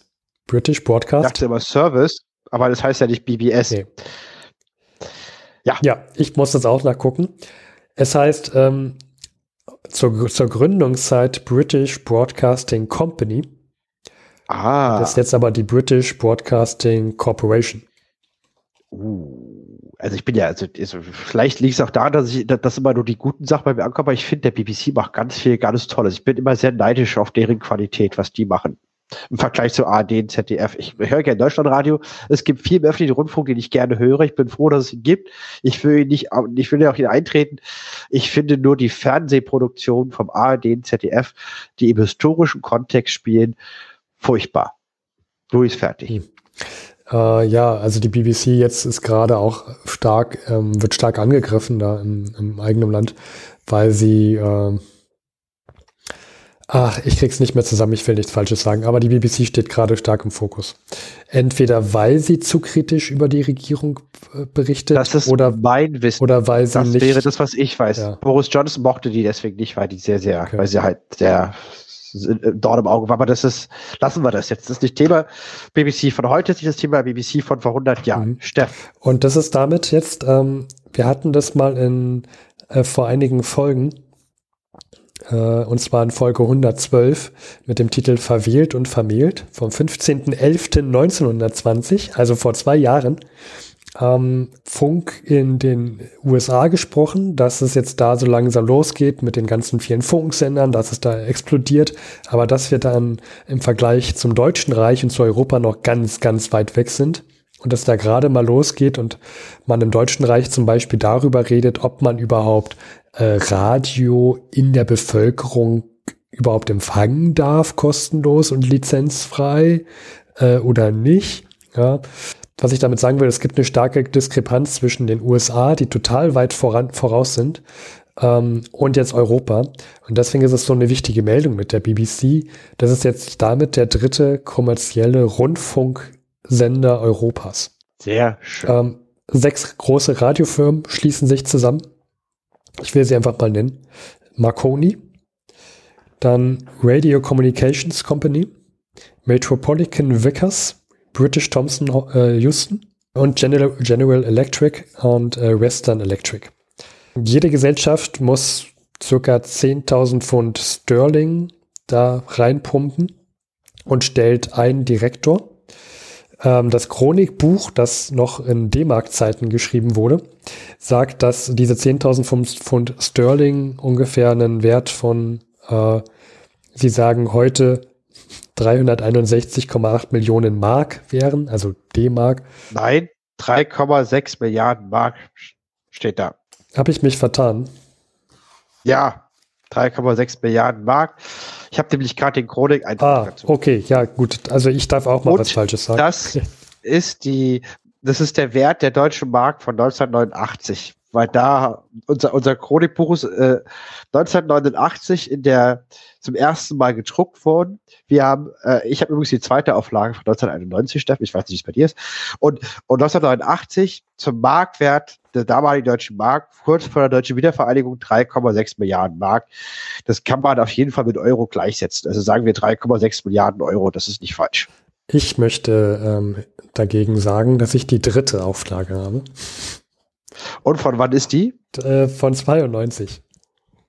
Wir müssen mal gucken, falls wir das noch mal sehen, würde ich gerne mal sehen, ob es da Unterschiede gibt. Ich gucke jetzt gerade mich mal, wirklich. äh, ob vielleicht bei mir jede Gesellschaft zahlt, hier steht 10.000 Pfund Sterling, in Klammern rund 361,8 Millionen Mark ein. Ah ja, ähm, nee, nee, ich habe hab das richtig erzählt. Ähm, jede Gesellschaft zahlt 361,8 Millionen Mark. Und dann steht hier aber insgesamt startet die BBC mit einem Kapital von 100.000 Pfund Sterling. Das sind natürlich 3,6 Milliarden Mark. Also die. Dann war das ein Missverständnis, Steffen. Ja. Dann habe ich dich missverstanden und dich, äh, ich, ich, ich gelobe Besserung. Ich habe dich äh, falsch korrigiert. Ja. Du hast das richtig und, und gesagt. das mit den 100.000 äh, Pfund Sterling wäre auch erst der nächste Spiegelstrich in meinen Notizen gewesen. Äh, ja, und das nächste Bier geht auf mich. Wir, wir, wir machen bitte weiter. Ja, und die, also wer jetzt, wer jetzt äh, gut im Kopf rechnen ist, wird sagen, da fehlen doch aber 40.000 äh, Pfund. Wo kommen die denn her? Die kommen von kleineren Partnern. Ähm, damit kaufen sie eine Lizenz für acht Stationen und Sender auf zwei verschiedenen Wellenlängen und, da, und müssen dabei bestimmte Bedingungen einhalten, die es damals vor 100 Jahren einzuhalten galt. Unter anderem die Sendezeit. Äh, generell am Sonntag darf beliebig gesendet werden. In den, und in den Wochentagen allerdings nur von 15 bis 23 Uhr. Das Nachrichtenmaterial, das darf nur von bestehenden britischen Nachrichtenagenturen kommen. Also du kannst jetzt nicht sagen, ähm, hier äh, Aluhut News, die haben sich gerade gegründet, sind da, ähm, ist jetzt keine bestehende britische Nachrichtenagentur, von denen, von denen, die, die halt halte ich für authentisch, von denen berichte ich jetzt. Das darfst du nicht machen. Genau. Homöopathie heilt Krebs. Ja. Darf man nicht Darf nennen. man nicht senden. Zudem keine Vergütung für die Verarbeitung von Material, das heißt keine Werbung. Und es darf ähm, Also Einflussnahme auf das Programm darf nur, äh, ist, ist nur erlaubt durch, durch, äh, durch die Regierung und ähm, von Behörden. Und beginnt dann, äh, also sie haben sich jetzt gegründet, aber der Sendebeginn ist dann erst 1923 im Januar. In dem Zusammenhang habe ich letzte Folge eine, eine Meldung nicht vorgetragen, die ich mir aufgehoben habe für genau diesen Moment. Am 1.9 gibt es den ersten äh, russischen Sender, der jetzt sendet im, im äh, Russland. Und Luis, rate mal, wie dieser Sender heißt. Äh, Lenin hat schöne Haare. Nein, komm intern. Ha! Okay. Laut dem Chronikbuch sei es, und jetzt zitiere ich hier, der erste an ein Massenpublikum gerichtete Radiosender Europas. Dem würde ich jetzt einfach mal glauben. Ich habe das jetzt nicht recherchiert, ob das stimmt. Ähm, allerdings, Russland ist sehr groß und nur wenige Orte können es empfangen. Viele haben gar kein Radio und deswegen hat man angefangen, Radios in öffentliche Gebäude aufzustellen, sodass auch jeder das hören kann. Luis, wenn so ein Radiosender Komintern heißt, im, in Russland vor 100 Jahren, rate mal, was da so der Inhalt war. Franchise-Politik der Kommunisten. Macht den Kommunismus erfolgreich. Weltrevolution, klassenlose Gesellschaft, aber hört auf Moskau. Ja, also Beschlüsse und. Wir bestimmen, wir sind der Papst der Kommunisten, wir bestimmen, wie der Kommunismus auszulegen ist. Ja, hol dich dem Aluhut. Also Beschlüsse und Direktiven aus der Partei, das, das ist der Inhalt. Ähm. Ich lese gerade eine Biografie von Mao übrigens. Mhm. Und schon 1923 wurde Mao gefördert, massiv aus Russland vom Komintern, weil halt die Bruderkommunisten, damit der halt mhm. später erfolgreich Revolution machen kann. Das war übrigens China ist die erfolgreichste, äh, ist der größte außenpolitische Erfolg vom Komintern, ne, dass die erfolgreiche Revolution in China. Ja. Wieder Themensprung, gerne zurück zur, zum russischen Sender Komintern. Tja, nee, mit dem war ich jetzt auch schon durch und wollte nur sagen, also im Deutschen Reich vor 100 Jahren, da wird äh, derzeit aus Königs Wusterhausen gesendet. Aber das steht alles das ist alles noch sehr, sehr auf Anfang und wird erst in den nächsten Jahren so hochkommen. Jedoch, da, also hätte ich vor 100 Jahren gelebt, ich würde versuchen, in dem Umfeld aktiv zu sein. Das wäre für mich das, wo ich glücklich wäre, glaube ich, bei diesen aufkommenden Radiostationen. Hm. Ja. So, Luis, hast du noch ein Thema? Ja, der Stuttgarter Bahnhof ist nach sechs Jahren Bauzeit endlich vollendet. Du meinst Stuttgart 21? Nein, den, den Bahnhof vor 100 Jahren, der jetzt abgerissen wurde. Okay. Also vor 100 Jahren war das auch schon so ein Problembahnhof. Ja, das ist ein Muschelkalk verkleideter Bahnhofsbau und er beeindruckt durch seine riesigen Dimensionen und seine modernen, blockhaften Architektur. Der markante Blickpunkt ist der 56 Meter hohe Turm, in dem in den obersten fünf Stockwerken Cafés und Restaurants seinen Platz finden. Der 100, die, der 100 die 160 Meter lange Querhalle schließen sich acht Bahnsteige für den Personenverkehr an. Zwischen jeweils zwei Personenbahnsteigen befindet sich ein Bahnsteig für die Gepäckabfertigung. Der Transport des Gepäcks soll nach Fertigstellung des zweiten Bauabschnitts unterirdisch erfolgen. Diese Arbeiten werden aber allerdings erst im Jahr 1927 abgeschlossen sein. Hat sich das letzte Mal ähm, richtig, äh, also vor, vor dieser Pandemie da äh, Urlaub gemacht habe, das war 2020 noch, im Anfang Februar. Da bin ich nach Stuttgart gefahren. Und wir, wir kamen an einem Montag an und sind erstmal voll in so eine Demonstration gegen Stuttgart 21 reingekommen.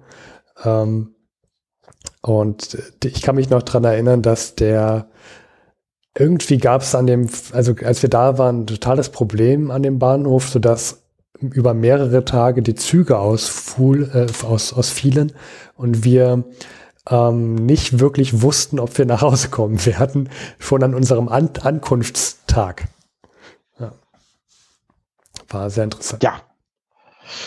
Ich kann mich erinnern, dass ich bei Stuttgart 21, dass sie immer gesagt haben, der vordere, der frühere Bahnhof wurde begonnen im Jahr 1914 zu bauen. Und da dachte ich mir, wie, das müssten wir doch unbedingt mal haben. Und jetzt haben wir das. Ja, sehr schön. So schließt sich der Kreis. Man muss dazu sagen, der Grund, warum es verzögert wurde, war halt Weltkrieg. Die konnten im Weltkrieg nicht weiterbauen. Das ist auch eine Argumentation, finde ich auch irgendwo. Äh, würde ich, würde ich zulassen, ja. Mhm. Muss man aber erwähnen. Galt damals auch als sehr modern. Es gab einen äh, Architekturwettbewerb auch dazu. Und es ist lustig, wie die Zeit sich hier dreht. Eine Sache noch. Auf YouTube, es gibt, also diese, diese Stuttgart 21 Projekt, das ist ja viel, viel größer und ich finde es ehrlich gesagt sehr interessant. Äh, es gibt von der Deutschen Bahn dazu einen YouTube-Kanal, wo die regelmäßig sehr spannende Updates bringen, weil die bauen ja nicht nur diesen äh, Kopfbahnhof um in einem, wie heißen die, Durchgangsbahnhof, also da, wo man einfach durchfährt, wo der Zug nicht rassel wieder rausfährt, sondern die, weil Stuttgart ja in diesem Karl so eingekesselt ist und da nicht so viel Platz ist, machen die ja alles komplett neu. Die ganze Region wird ja mit Tunneln und es gibt den Anschluss auch zum Stuttgarter Flughafen und das ist ja ein gigantisches Projekt. Deswegen wird es ja auch kritisiert stellenweise. Und was sie da ingenieurstechnisch machen, ist sehr interessant, wie ich finde. Und dieser YouTube-Kanal ist sehr gut. Also ich habe den drin und immer wenn die ein Update rausbringen, vielleicht bin ich auch besonders, ich gucke mir das immer gerne an. Mich interessiert das. Und ich, ich habe ehrlich gesagt keine Meinung für oder gegen Stuttgart 21. Also ich finde Stuttgart 21 ehrlich gesagt in sich gut. Ich kann halt nicht sagen, ob die Kosten, die, die da anfallen und die Umweltzerstörung das rechtfertigen, das kann ich nicht beurteilen. Interessant ist es allemal. Also sagen wir so, du bist, äh, du interessierst dich für den Bahnhof äh, aus und aber aus der Politik da hältst du dich raus und du bist einfach nur an dem Bauwerk an sich interessiert. Es ist wirklich interessant und es ist wirklich spannend, was die Deutsche Bahn da leistet. Das muss man sagen. Und die, die Frage ist trotzdem berechtigt, äh, Zivilgesellschaft, ob diese, ob die Kosten, die dabei anfallen, den Nutzen rechtfertigen, weil der alte Bahnhof war jetzt auch nicht schlecht. Da fehlt mir, da habe ich noch keine abschließende Meinung zu gemacht, weil ich auch nicht da wohne, mich nicht auskenne genug, was das jetzt bedeutet, ja, den Bahnhof da unten zu haben. Und da hat auch was der Mehrwert ist. Meine Stuttgart ist auch sehr, sehr voll, weil es in diesem äh, Tal liegt. Und dadurch, dass der Bahnhof jetzt weg ist, ist da auch schon viel Flasch, äh, Fläche frei in bester Lage. Ja, jetzt auch die Frage, wofür man das macht. Und lassen wir das. Wir machen jetzt hier keinen Stuttgart 21 Podcast draus. Jedenfalls, dieser YouTube-Kanal ist spannend, weil man halt äh, von der Deutschen Bahn, wie ich finde, sehr gut bekannt, äh, sehr gute öffentliche Arbeit bekommt, ist natürlich von der Deutschen Bahn. Das heißt, es ist natürlich nicht äh, ob objektiv, logisch, äh, jedoch interessant. Gut. Ganz tolle Drohnenaufnahmen. Ich werde es verlinken. Danke dir. Und unter die Folge. So. Ich wäre durch, Steffen. Das war jetzt ein wilder Ritt durch die Themen. Gerhard Hockmann, Stuttgarter Bahnhof, BBC, Tut Anich Amun, Patchwork-Familie beim Ex-Kaiser, Währungsexperten in Berlin, Antisemitismus, Harry Graf Kessler, in dem komischen Berliner Universitäten, Regierungswechsel im Deutschen Reich und der Marsch der Faschisten auf Rom, Machtergreifung Benito, Benito Mussolini in Italien. Ja, es war ereignisreich. Ähm, ist es so, dass der Elch heute noch weiter rührt oder hat er schon, ist, schläft er schon? Er, er, er rührt nicht nur, er, er atmet die ganze Zeit ein und wird schon rot und zerplatzt zerplatzt gleich, wenn wir ihn nicht endlich röhren okay, lassen. lass ihn röhren, Luis. Lassen wir den Elch frei.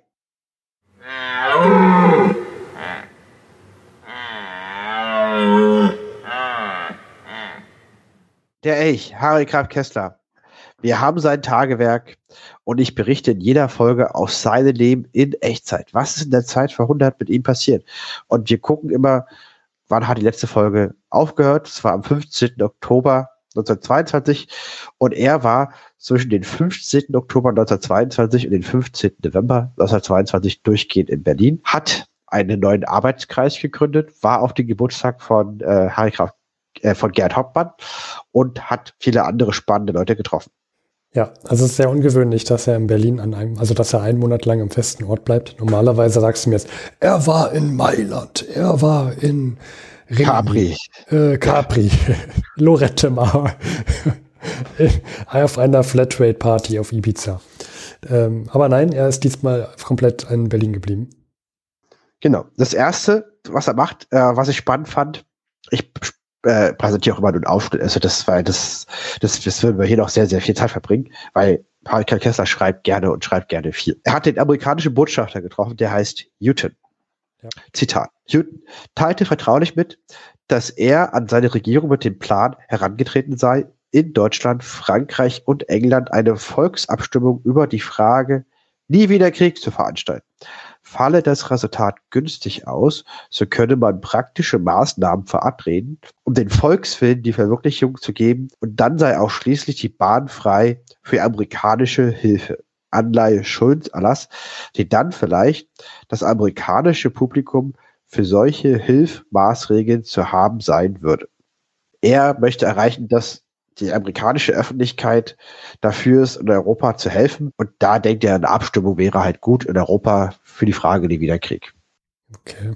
Das finde ich ist sehr, sehr ungewöhnlich für, aber gut, der ist ja auch der Außenminister. Aber ich hatte, ich hatte ähm, die US-amerikanische Politik vor 100 Jahren so abgestempelt, dass die sich erstmal komplett aus Europa und so weiter raushalten wollen und sich erstmal wieder auf sich selbst ähm, USA beschränken wollen und sich nur damit auseinandersetzen wollen und gar nicht mit dem, was da in Europa passiert. Ja, das habe ich auch gedacht. Aber äh, ja, das ist es. Und äh, Newton fragte mich, was ich von seinem Plan hielt. Also Heikra Kessler. Antwort, Zitat. Ich antwortete, in Deutschland und wie ich glaubte auch in England, ja. In Frankreich komme es auf die Stellung der Regierung an. Das heißt, was sie wirklich wünsche. Daher sei der Schwerpunkt in Frankreich. Und Frankreich wiederum würde überhaupt nur abrüsten, wenn ihm die Sicherheit seiner Grenzen garantiert werde.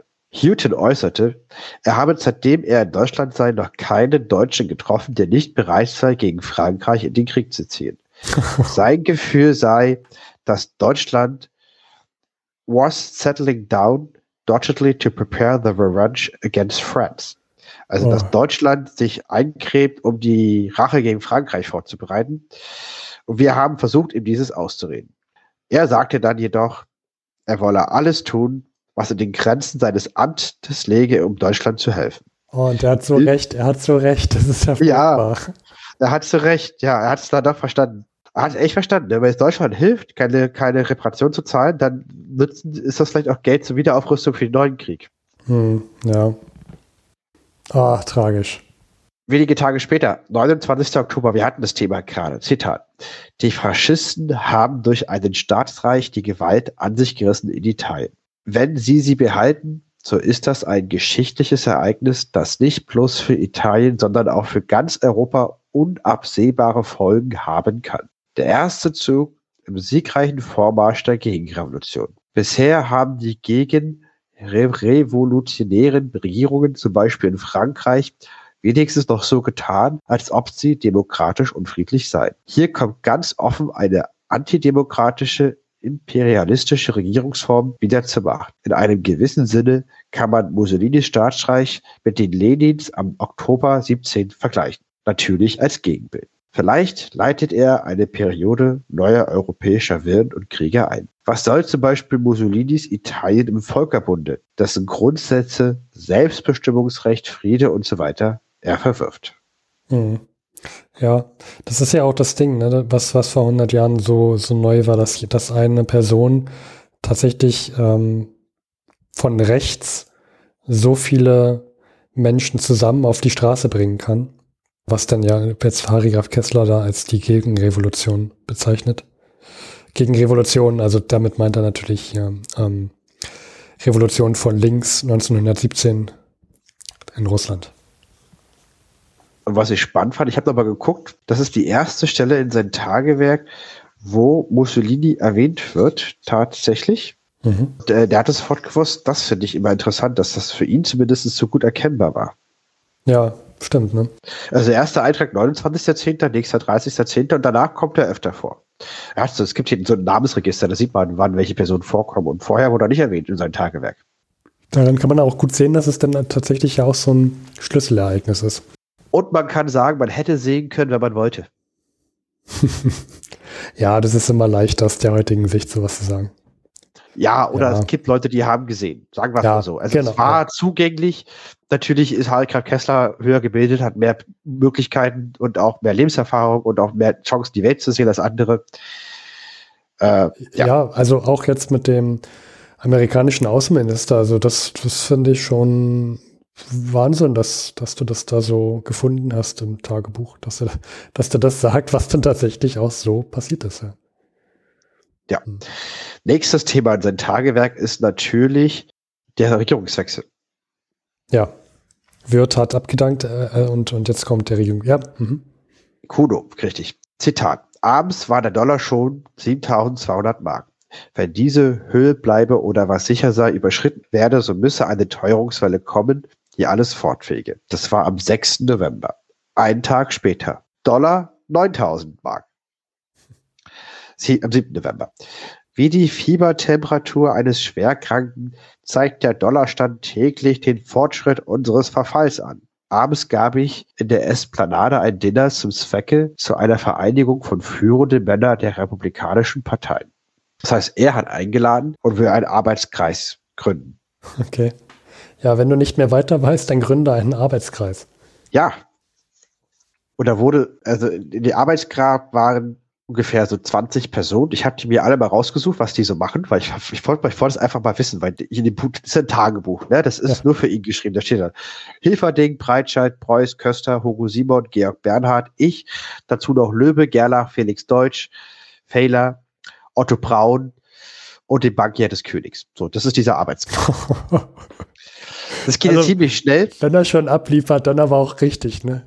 Die hat er jetzt zusammengerufen, ne? Ja, ja, und vielleicht noch Stück für Stück. Ja. ja, so Hilferding ist im SPD-Parteivorstand.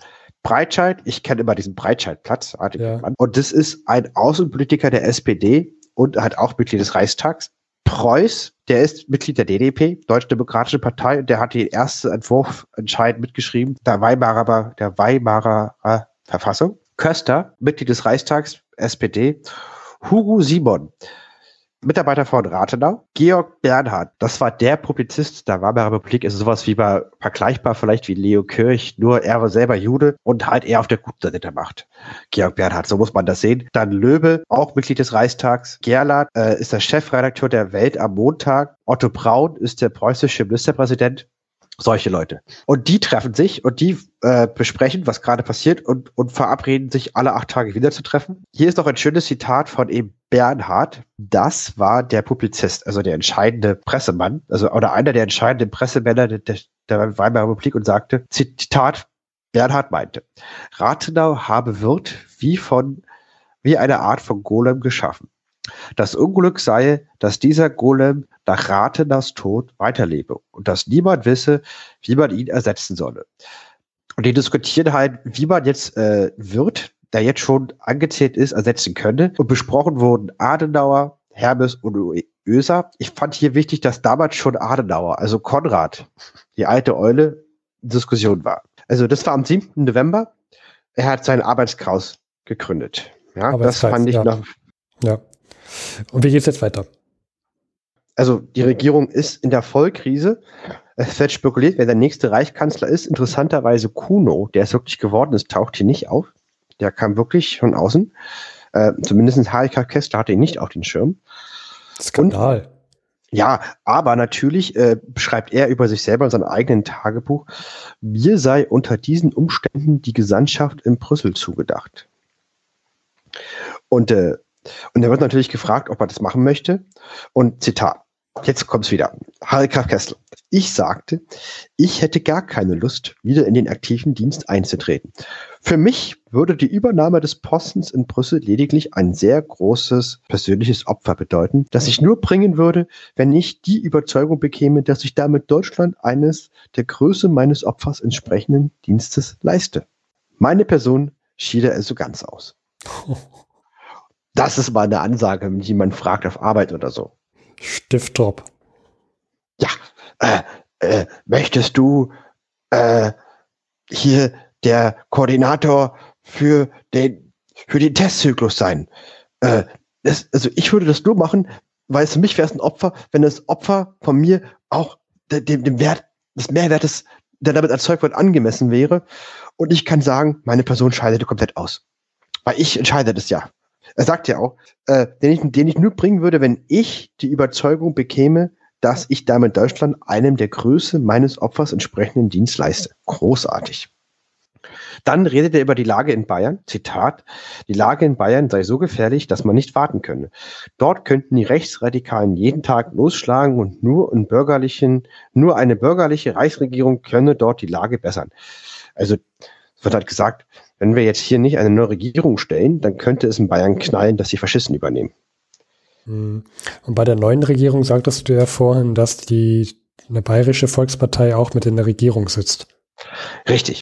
Hier geht's auch weiter. Hitler und Esser hätten die Straße ganz in der Hand. Ludendorff und Ruprecht hielten sich allerdings zurück. Aber jeden Tag könnte Hitler und Esser die Straße gegen die Juden und gegen Berlin in Bewegung setzen.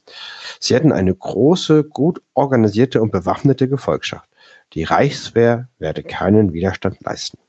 Hätte ich jetzt nicht gedacht, dass er, dass er, also ich war jetzt ehrlich gesagt völlig unvorbereitet, dass jetzt auf einmal der Schwenk zu Hitler kommt. Ja, ich, deswegen habe ich es ja reingenommen, weil das ist schon mal interessant, dass das auch noch mit reinkommt. Und jetzt zum Schluss nochmal, wir sind jetzt wieder acht Tage später, also am 14. November, und jetzt trifft sich wieder diese Kamerilla, sagt er.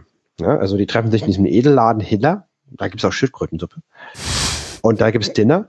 Ja. Oder und äh, das ist, was ich, ne, wie gesagt. Mhm. Und ähm, Hilferding und Breitscheid kamen aus ihrer Fraktionssitzung mit der Nachricht, also Fraktionssitzung der SPD, dass die Sozialdemokraten die große Koalition mit 150 gegen 20 Stimmen abgelehnt hätten. Da wird sein Verbleiben gestern vom Zustandekommen der großen Koalition abhängig gemacht hat, ist damit Wirth gefallen. Allgemein wird Wirth persönlich als erledigt betrachtet. Namentlich wegen der Art, wie er die Krise jetzt herbeigeführt und behandelt hat und auch, weil er in den letzten Monaten offenbar nicht mehr Herr der Sache gewachsen gewesen sei. Nervenzusammenbruch, Attentatangst, Furcht vor der Verantwortung. Aber das mit der Attentatangst kann ich aber durchaus nachvollziehen. Also wenn da so, also wie, wie hieß diese, diese rechtsradikale Fraktion da nochmal, die ähm, Rathenau ja auch ermordet hatte und Etzensberger?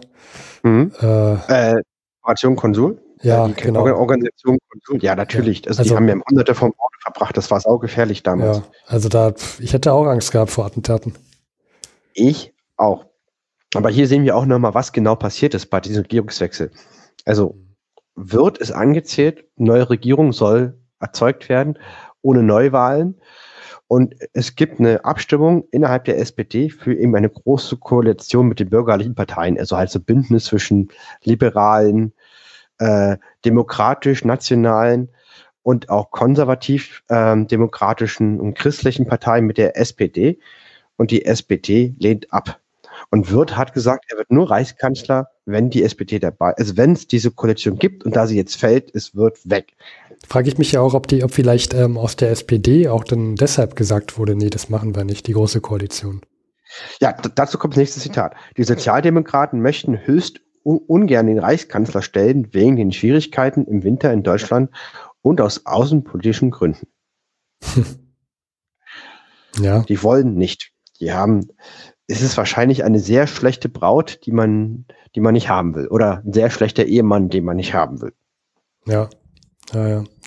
Kann ich mir gut, kann ich gut nachvollziehen, dass die so argumentieren. Finde ich aber auch trotzdem ein bisschen schwach. Das ist immer schwierig. Ne? Andererseits, wenn die SPD sich wieder hergibt für Koalition und dann äh, da aufgerieben wird, wird sie auch immer kritisiert. Ne? Ja. Die groß bei uns, gerade mit Merkel, ähm, nur so als Stichwort reingeworfen. Ja, ich meine, auch vor 100 Jahren, ne? also man kann es nur mal wieder sagen, egal was man machte, man war immer der Idiot. Ja. Zitat. Man scheint sich nämlich mit Kuno, der für unfähig gehalten wird, wie mit einem unabwendbaren Schicksal abgefunden zu haben.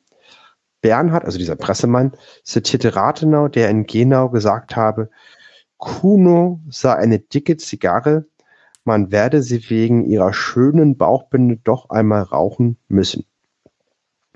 Klöster hält Kuno für ganz ungeeignet. Hilferding war weniger ablehnend.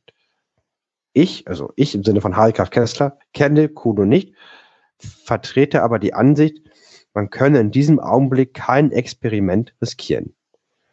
Zimmermann, Rosen haben uns genug gekostet. Also Zimmermann war der ehemalige Außenminister hm. und der hätte gern jemand anderes, Harry Graf Kessler. Ich glaube, auf diesen Zimmermann, der hat, hast du schon mal erwähnt, da war er nicht gut drauf zu sprechen. Nein.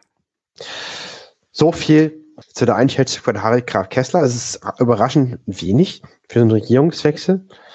Ähm, aber ich finde es immer gut, das nochmal so zu hören von Leuten, die dabei gewesen sind, warum die SPD, also wegen, die wollen keinen Reichskanzler stellen, die haben Angst vor dem Winter, das haben wir jetzt ja auch übrigens, und äh, wollen die nicht in die Regierung. Und so kam es, wie es kam, dass Kuno an die Macht kam und dass es diese Minderheitsregierung gab. Hm. Und du sagst es zu Recht, Steffen, egal was man macht, das ist irgendwie falsch. Ich sehe die, ich halte die Lage für wirklich herausfordernd. Ich bin halt, ich bin halt sehr überrascht, dass, dass ähm, Harry Graf Kessler da eine Arbeitsgruppe hat von und keiner von denen sagt, dass Kuno eine gescheite Person sei. Jetzt kann man natürlich auch fragen, welche Person hat Harry Graf Kessler eingeladen, hast sie vorgestellt. Na, die SPD, aber, die, die ja, nicht wollen. Genau. Die, und die finden natürlich, das sind eher so Linke und die finden natürlich so ein, Kapitalist, so Großkapitalist ja. immer schlecht. Ja. ja, also daher ist, ist vielleicht ein Selektionsproblem, wen er da eingeladen hat und von wem er ja. da die Meinung nimmt. Vielleicht hätte er auch mal ähm, einen Großkapitalisten, der für Kuno, vielleicht hätte er auch mal Kuno einladen sollen. Die Meinung von Hugo Stinnes würde mich interessieren. Achso, der, ähm, der war auch eingeladen? Nee, leider nicht. Das ist ja ein Großkapitalist. Das war ja der Gewinner der Inflation. Ah, ach so, deswegen, deswegen erzählt ja, das ja. Okay. Genau, genau. Der, der, würde mich interessieren. Der ist hier aber nicht in dem Tagebuch drin. Zu dem hat Herr Kessler keinen Zugang.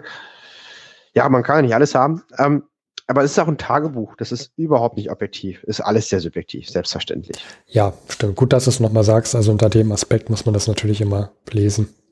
Richtig. Und deswegen machen wir auch erst die offiziellen Meldungen und das Tagewerk zum Schluss mit der subjektiven Einschätzung die hat für mich halt immer trotzdem Mehrwert, weil er da so nah dabei ist. Ja, dass, dass die direkt aus dieser Fraktionssitzung kommen und dann in seine Kameria kommen, in seinen, zu ihnen dann gemeinsam dabei Hiller edel dinieren und halt äh, die Lage auswerten. Ja, also bei einer Schildkrötensuppe dann sich vor dem Winter fürchten. Ja, so, so, so muss man sich das vorstellen. Gut. Ja. Und der letzte Eintrag ist der mit der Hauptmannfeier in der Universität, die den Reichspräsidenten abgelehnt haben und mit den langweiligen Reden von den ganzen Professoren. Ja, okay. Ja, ich fand es gut, dass du das dann gleich vorgegriffen hast. Das fand ich gut. Kommen wir zum Kulturteil. Steffen und ich, wir waren eingeladen zum 12. Oktober in der schwedischen Botschaft zu einer Buchpremiere von dem Buch Geisterschiffe. Ja. Und da wären wir fast nicht hingegangen, Luis. Ja, weil man muss sich das vorstellen, man kommt eine E-Mail von Vorname, Punkt, Nachname, wir sagen den Namen nicht, äh, at gof.se, also von der schwedischen Regierung zu einem Champagnerempfang in der schwedischen Botschaft für einen Buchempfang. Und da haben wir uns gedacht, hm, nigerianische Prinzen sind ausgegangen, aber nein, wir haben noch so einen schönen Brief bekommen mit so Stempel, schwedische Botschaft, Champagnerempfang für Geisterschiffe. Und, ähm, und das ist unfassbar spannend. Also jetzt hier auch, wir sind, hm, wir wurden einge eingeladen, haben ein signiertes Buch geschenkt bekommen und durften Zimtschnecken Weißwein und Rotwein dort konsumieren und haben das Buch vorgestellt bekommen mit einigen anderen äh, Vertretern von ähm, Presse oder auch aus dem Internet von anderen Podcasts und Internetprojekten. Also wir sind hier, in, äh, das ist ja schon mal als Disclaimer vorneweg. Und für mich fand das großartig, weil das Thema waren Fracks, also gesunkene Schiffe in der Ostsee. Und es stellt sich raus, dass die Ostsee äh, sehr gut Schiffe erhält, also äh, bewahrt davon, dass sie zersetzt werden, dass natürliche Prozesse stattfinden. Mhm. Und ich habe davon Bilder gemacht. Und die haben 50 Meter Sichtweise stellenweise gehabt, was ich nicht niemals gedacht hätte, weil ich war schon mal Wracktauchend im Roten Meer und auch in Australien. Äh, Im Roten Meer war es ein Zweiten Weltkriegs Wrack, was die Deutschen versenkt haben und vor Australien war es so ein altes Holzschiff von den Engländern. Und da war nichts mehr viel zu sehen, weil die, die, die, das Holz wird ja als natürlicher Rohstoff zersetzt. Und in der Ostsee wird es gut erhalten. Und dass selbst Schiffe, die 400 Jahre alt sind, sieht man noch die Kanonen aus der Batterie. Und die Ostsee ist auch sehr flach. Und äh, total toll. Die haben diese Bilder vorgestellt, wie sie 14 Jahre lang an das Buch, ge Buch gearbeitet haben, haben halt erklärt, wie sie die Fracks finden. Man durfte Fragen stellen. Und es war ein Erlebnis, die halt doch in die Fracks rein, zeigen dann halt, wie die Gänge waren und äh, toll. Hm. Und daraus ist so ein Bilderband entstanden. Ähm, sie haben sich darauf beschränkt, wenn sie Text dazu haben, dann wenig Text. Ähm, kurz gebündelt und dann kommt aber seitenweise dann auch ähm, die Bilder dazu. Sie wollten dann nicht den Lesefluss oder besser gesagt den Bilderfluss unterbrechen, ähm, in dem immer wieder nur Bild und daneben Text ist, das, sondern das soll dann schön, schön großflächig Bild sein. Was ich daran bemerkenswert finde, ist, man sieht das Wasser nicht. Also das, das klingt jetzt total banal, aber man würde jetzt eine Unschärfe erwarten oder irgendwie, ja, dass, dass man, dass man ein bisschen was Verschwommenes sieht oder so. Aber das sieht so aus. äh, weiß ich nicht, als ob man jetzt sich auf einem fremden Planeten befindet ähm, und da sind, da liegen halt so Schiffe aus dem, also U-Boote oder aus dem 16. Jahrhundert und welche Schiffe liegen da halt rum, gestochen mhm. scharf, in irgendwelchen grün schimmernden Welten, so sieht das aus. Ähm, die Bilder selber sind gestochen scharf. Das ist, glaube ich, auch äh, einer der, einer vom Mehrwert des Buches, ne? dass ähm, es einfach so eine Bilder bisher nicht, nicht so gebündelt und gesammelt gibt von diesen Wracks in der Ostsee. Und es gibt auch Wracks aus der Zeit von vor 100 Jahren, deswegen passt es hier auch als Kulturteil. Hm, genau. Ähm, ist jetzt nicht das leichteste Buch. Nein. Ja, also es sind 272 Seiten, äh, aber sehr schön verarbeitet. Ein sehr großes Bildband, professionell gemacht. Äh, ist total schön. Vielen Dank an den Malik Verlag, an die schwedische Botschaft für die Einladung und an die Autoren des Buches Karl Douglas und Jonas Dahn. Das waren Schweden, die haben den Vortrag auf Englisch vorgehalten. Oh, war sehr, sehr spannend. Und ich habe es angeguckt, fand das so schon interessant und ich habe noch einen anderen Anwendungsfall gefunden. Und zwar mein, mein Sohn ist jetzt zehn Monate alt und mit dem gucke ich mir das Buch ganz gern an und irgendwie das funktioniert. Ich muss dazu sagen, mein Sohn, wenn der Buch sieht, will er es immer essen. Also der hat da noch nicht so die Präferenzen. Und für mich ist halt dieses Buch dann doch spannender. Das sind halt nur Bilder ohne Text von diesen Fracks und ich zeige immer, da ist ein Steuerrad, da ist ein Mast, hier ist eine Kanone, da ist ein Türgriff, hier ist eine Lampe, hier ist eine Flasche Schnaps, so, so. da ist eine, äh, eine Geige.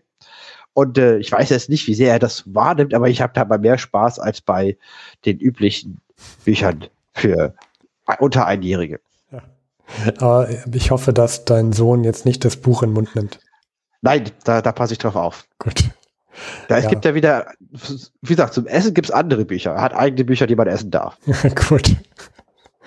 Ja, finde ich, finde ich gut.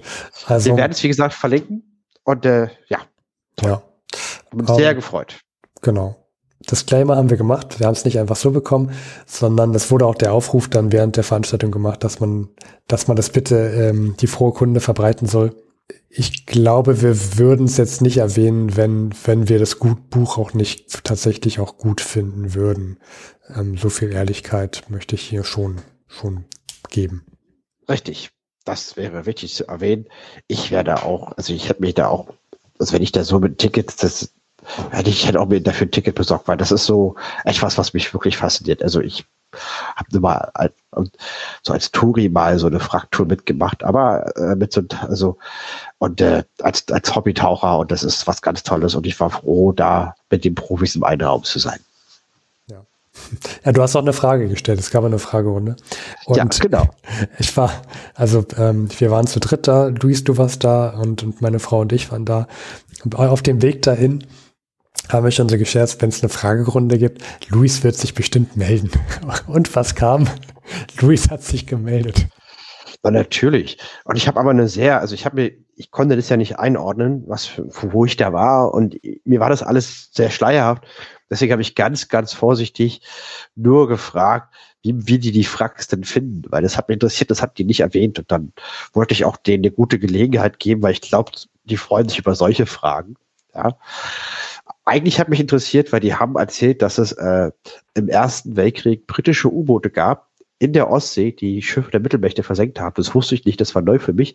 Die haben übrigens aus, aus einer Basis aus Estland operiert, hat sich herausgestellt. Das wollte ich eigentlich fragen, aber ich wusste nicht, ob die anderen das auch interessiert. Deswegen habe ich die unverfängliche Frage gestellt, nachdem, wie die die Fracks gefunden haben. Und da wollten sie aber auch nicht ganz so mit rausrücken. Die haben hat gut geantwortet, aber ich kann das auch verstehen. Das glaube ich auch, soll nicht jeder wissen. Ja, Sie hatten auch schon gesagt, dass Sie in früheren Büchern, die Sie rausgegeben haben, da haben Sie auch die Tiefen bekannt gegeben, in welchen Tiefen die, die Boote lagen. Das haben Sie jetzt nicht gemacht, weil Sie feststellten, nachdem das damalige Buch dann rauskam mit den Tiefenwerten, ähm, fanden auf einmal Plünderungen statt. Also die Leute, damit die, kann das gefunden werden. Genau. Ja, die Leute, die, die, die auch Experten sind, die können anhand der Tiefenwerte können sie ähm, auf die Position des Schiffes dann sehr gut schließen oder besser gesagt gut eingrenzen. Und dann kam es dazu zu Plünderungen. Ja. Und das ist natürlich sehr sehr schwierig, weil ein paar der äh, Wracks natürlich auch als ähm, Seemannsgrab gelten. Zusätzlich, unabhängig davon, dass man so eine Wracks nicht einfach plündern darf. Ja, natürlich, genau. Ähm, ja. Gut, ja, ähm, so viel dazu gesagt. Dann vielen Dank fürs Zuhören und dann bis zur nächsten Folge, die letzten Folge des Jahres am 15.12.2022. Liebe Zeitreisende, vielen Dank fürs Zuhören. Das war's auch schon wieder mit der Folge. Gedanken könnt ihr gerne in Form eines Kommentars auf unserer Seite teilen, vor100.de. Dort erfahrt ihr auch, wie ihr uns unterstützen könnt. Vielen Dank.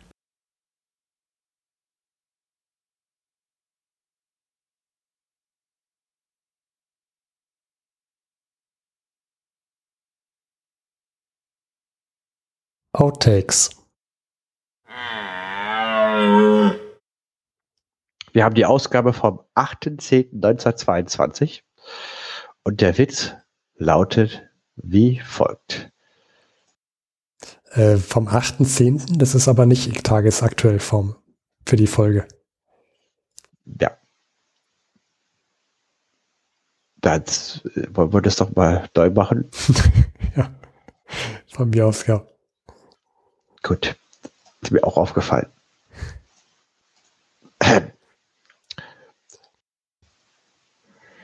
Nee, das passt. Ich habe den falschen Link. Ach so. Kannst du das rausschneiden? Ja, kann ich rausschneiden. Oder? Ich gucke noch mal. Kastellan? Oder ist es der aus der Kirche, der, der, der, der, der Pfarrer? Also, also religiös haben wir, haben wir heute echt den, den Punkt getroffen, ja. Nee, aber Kastellan.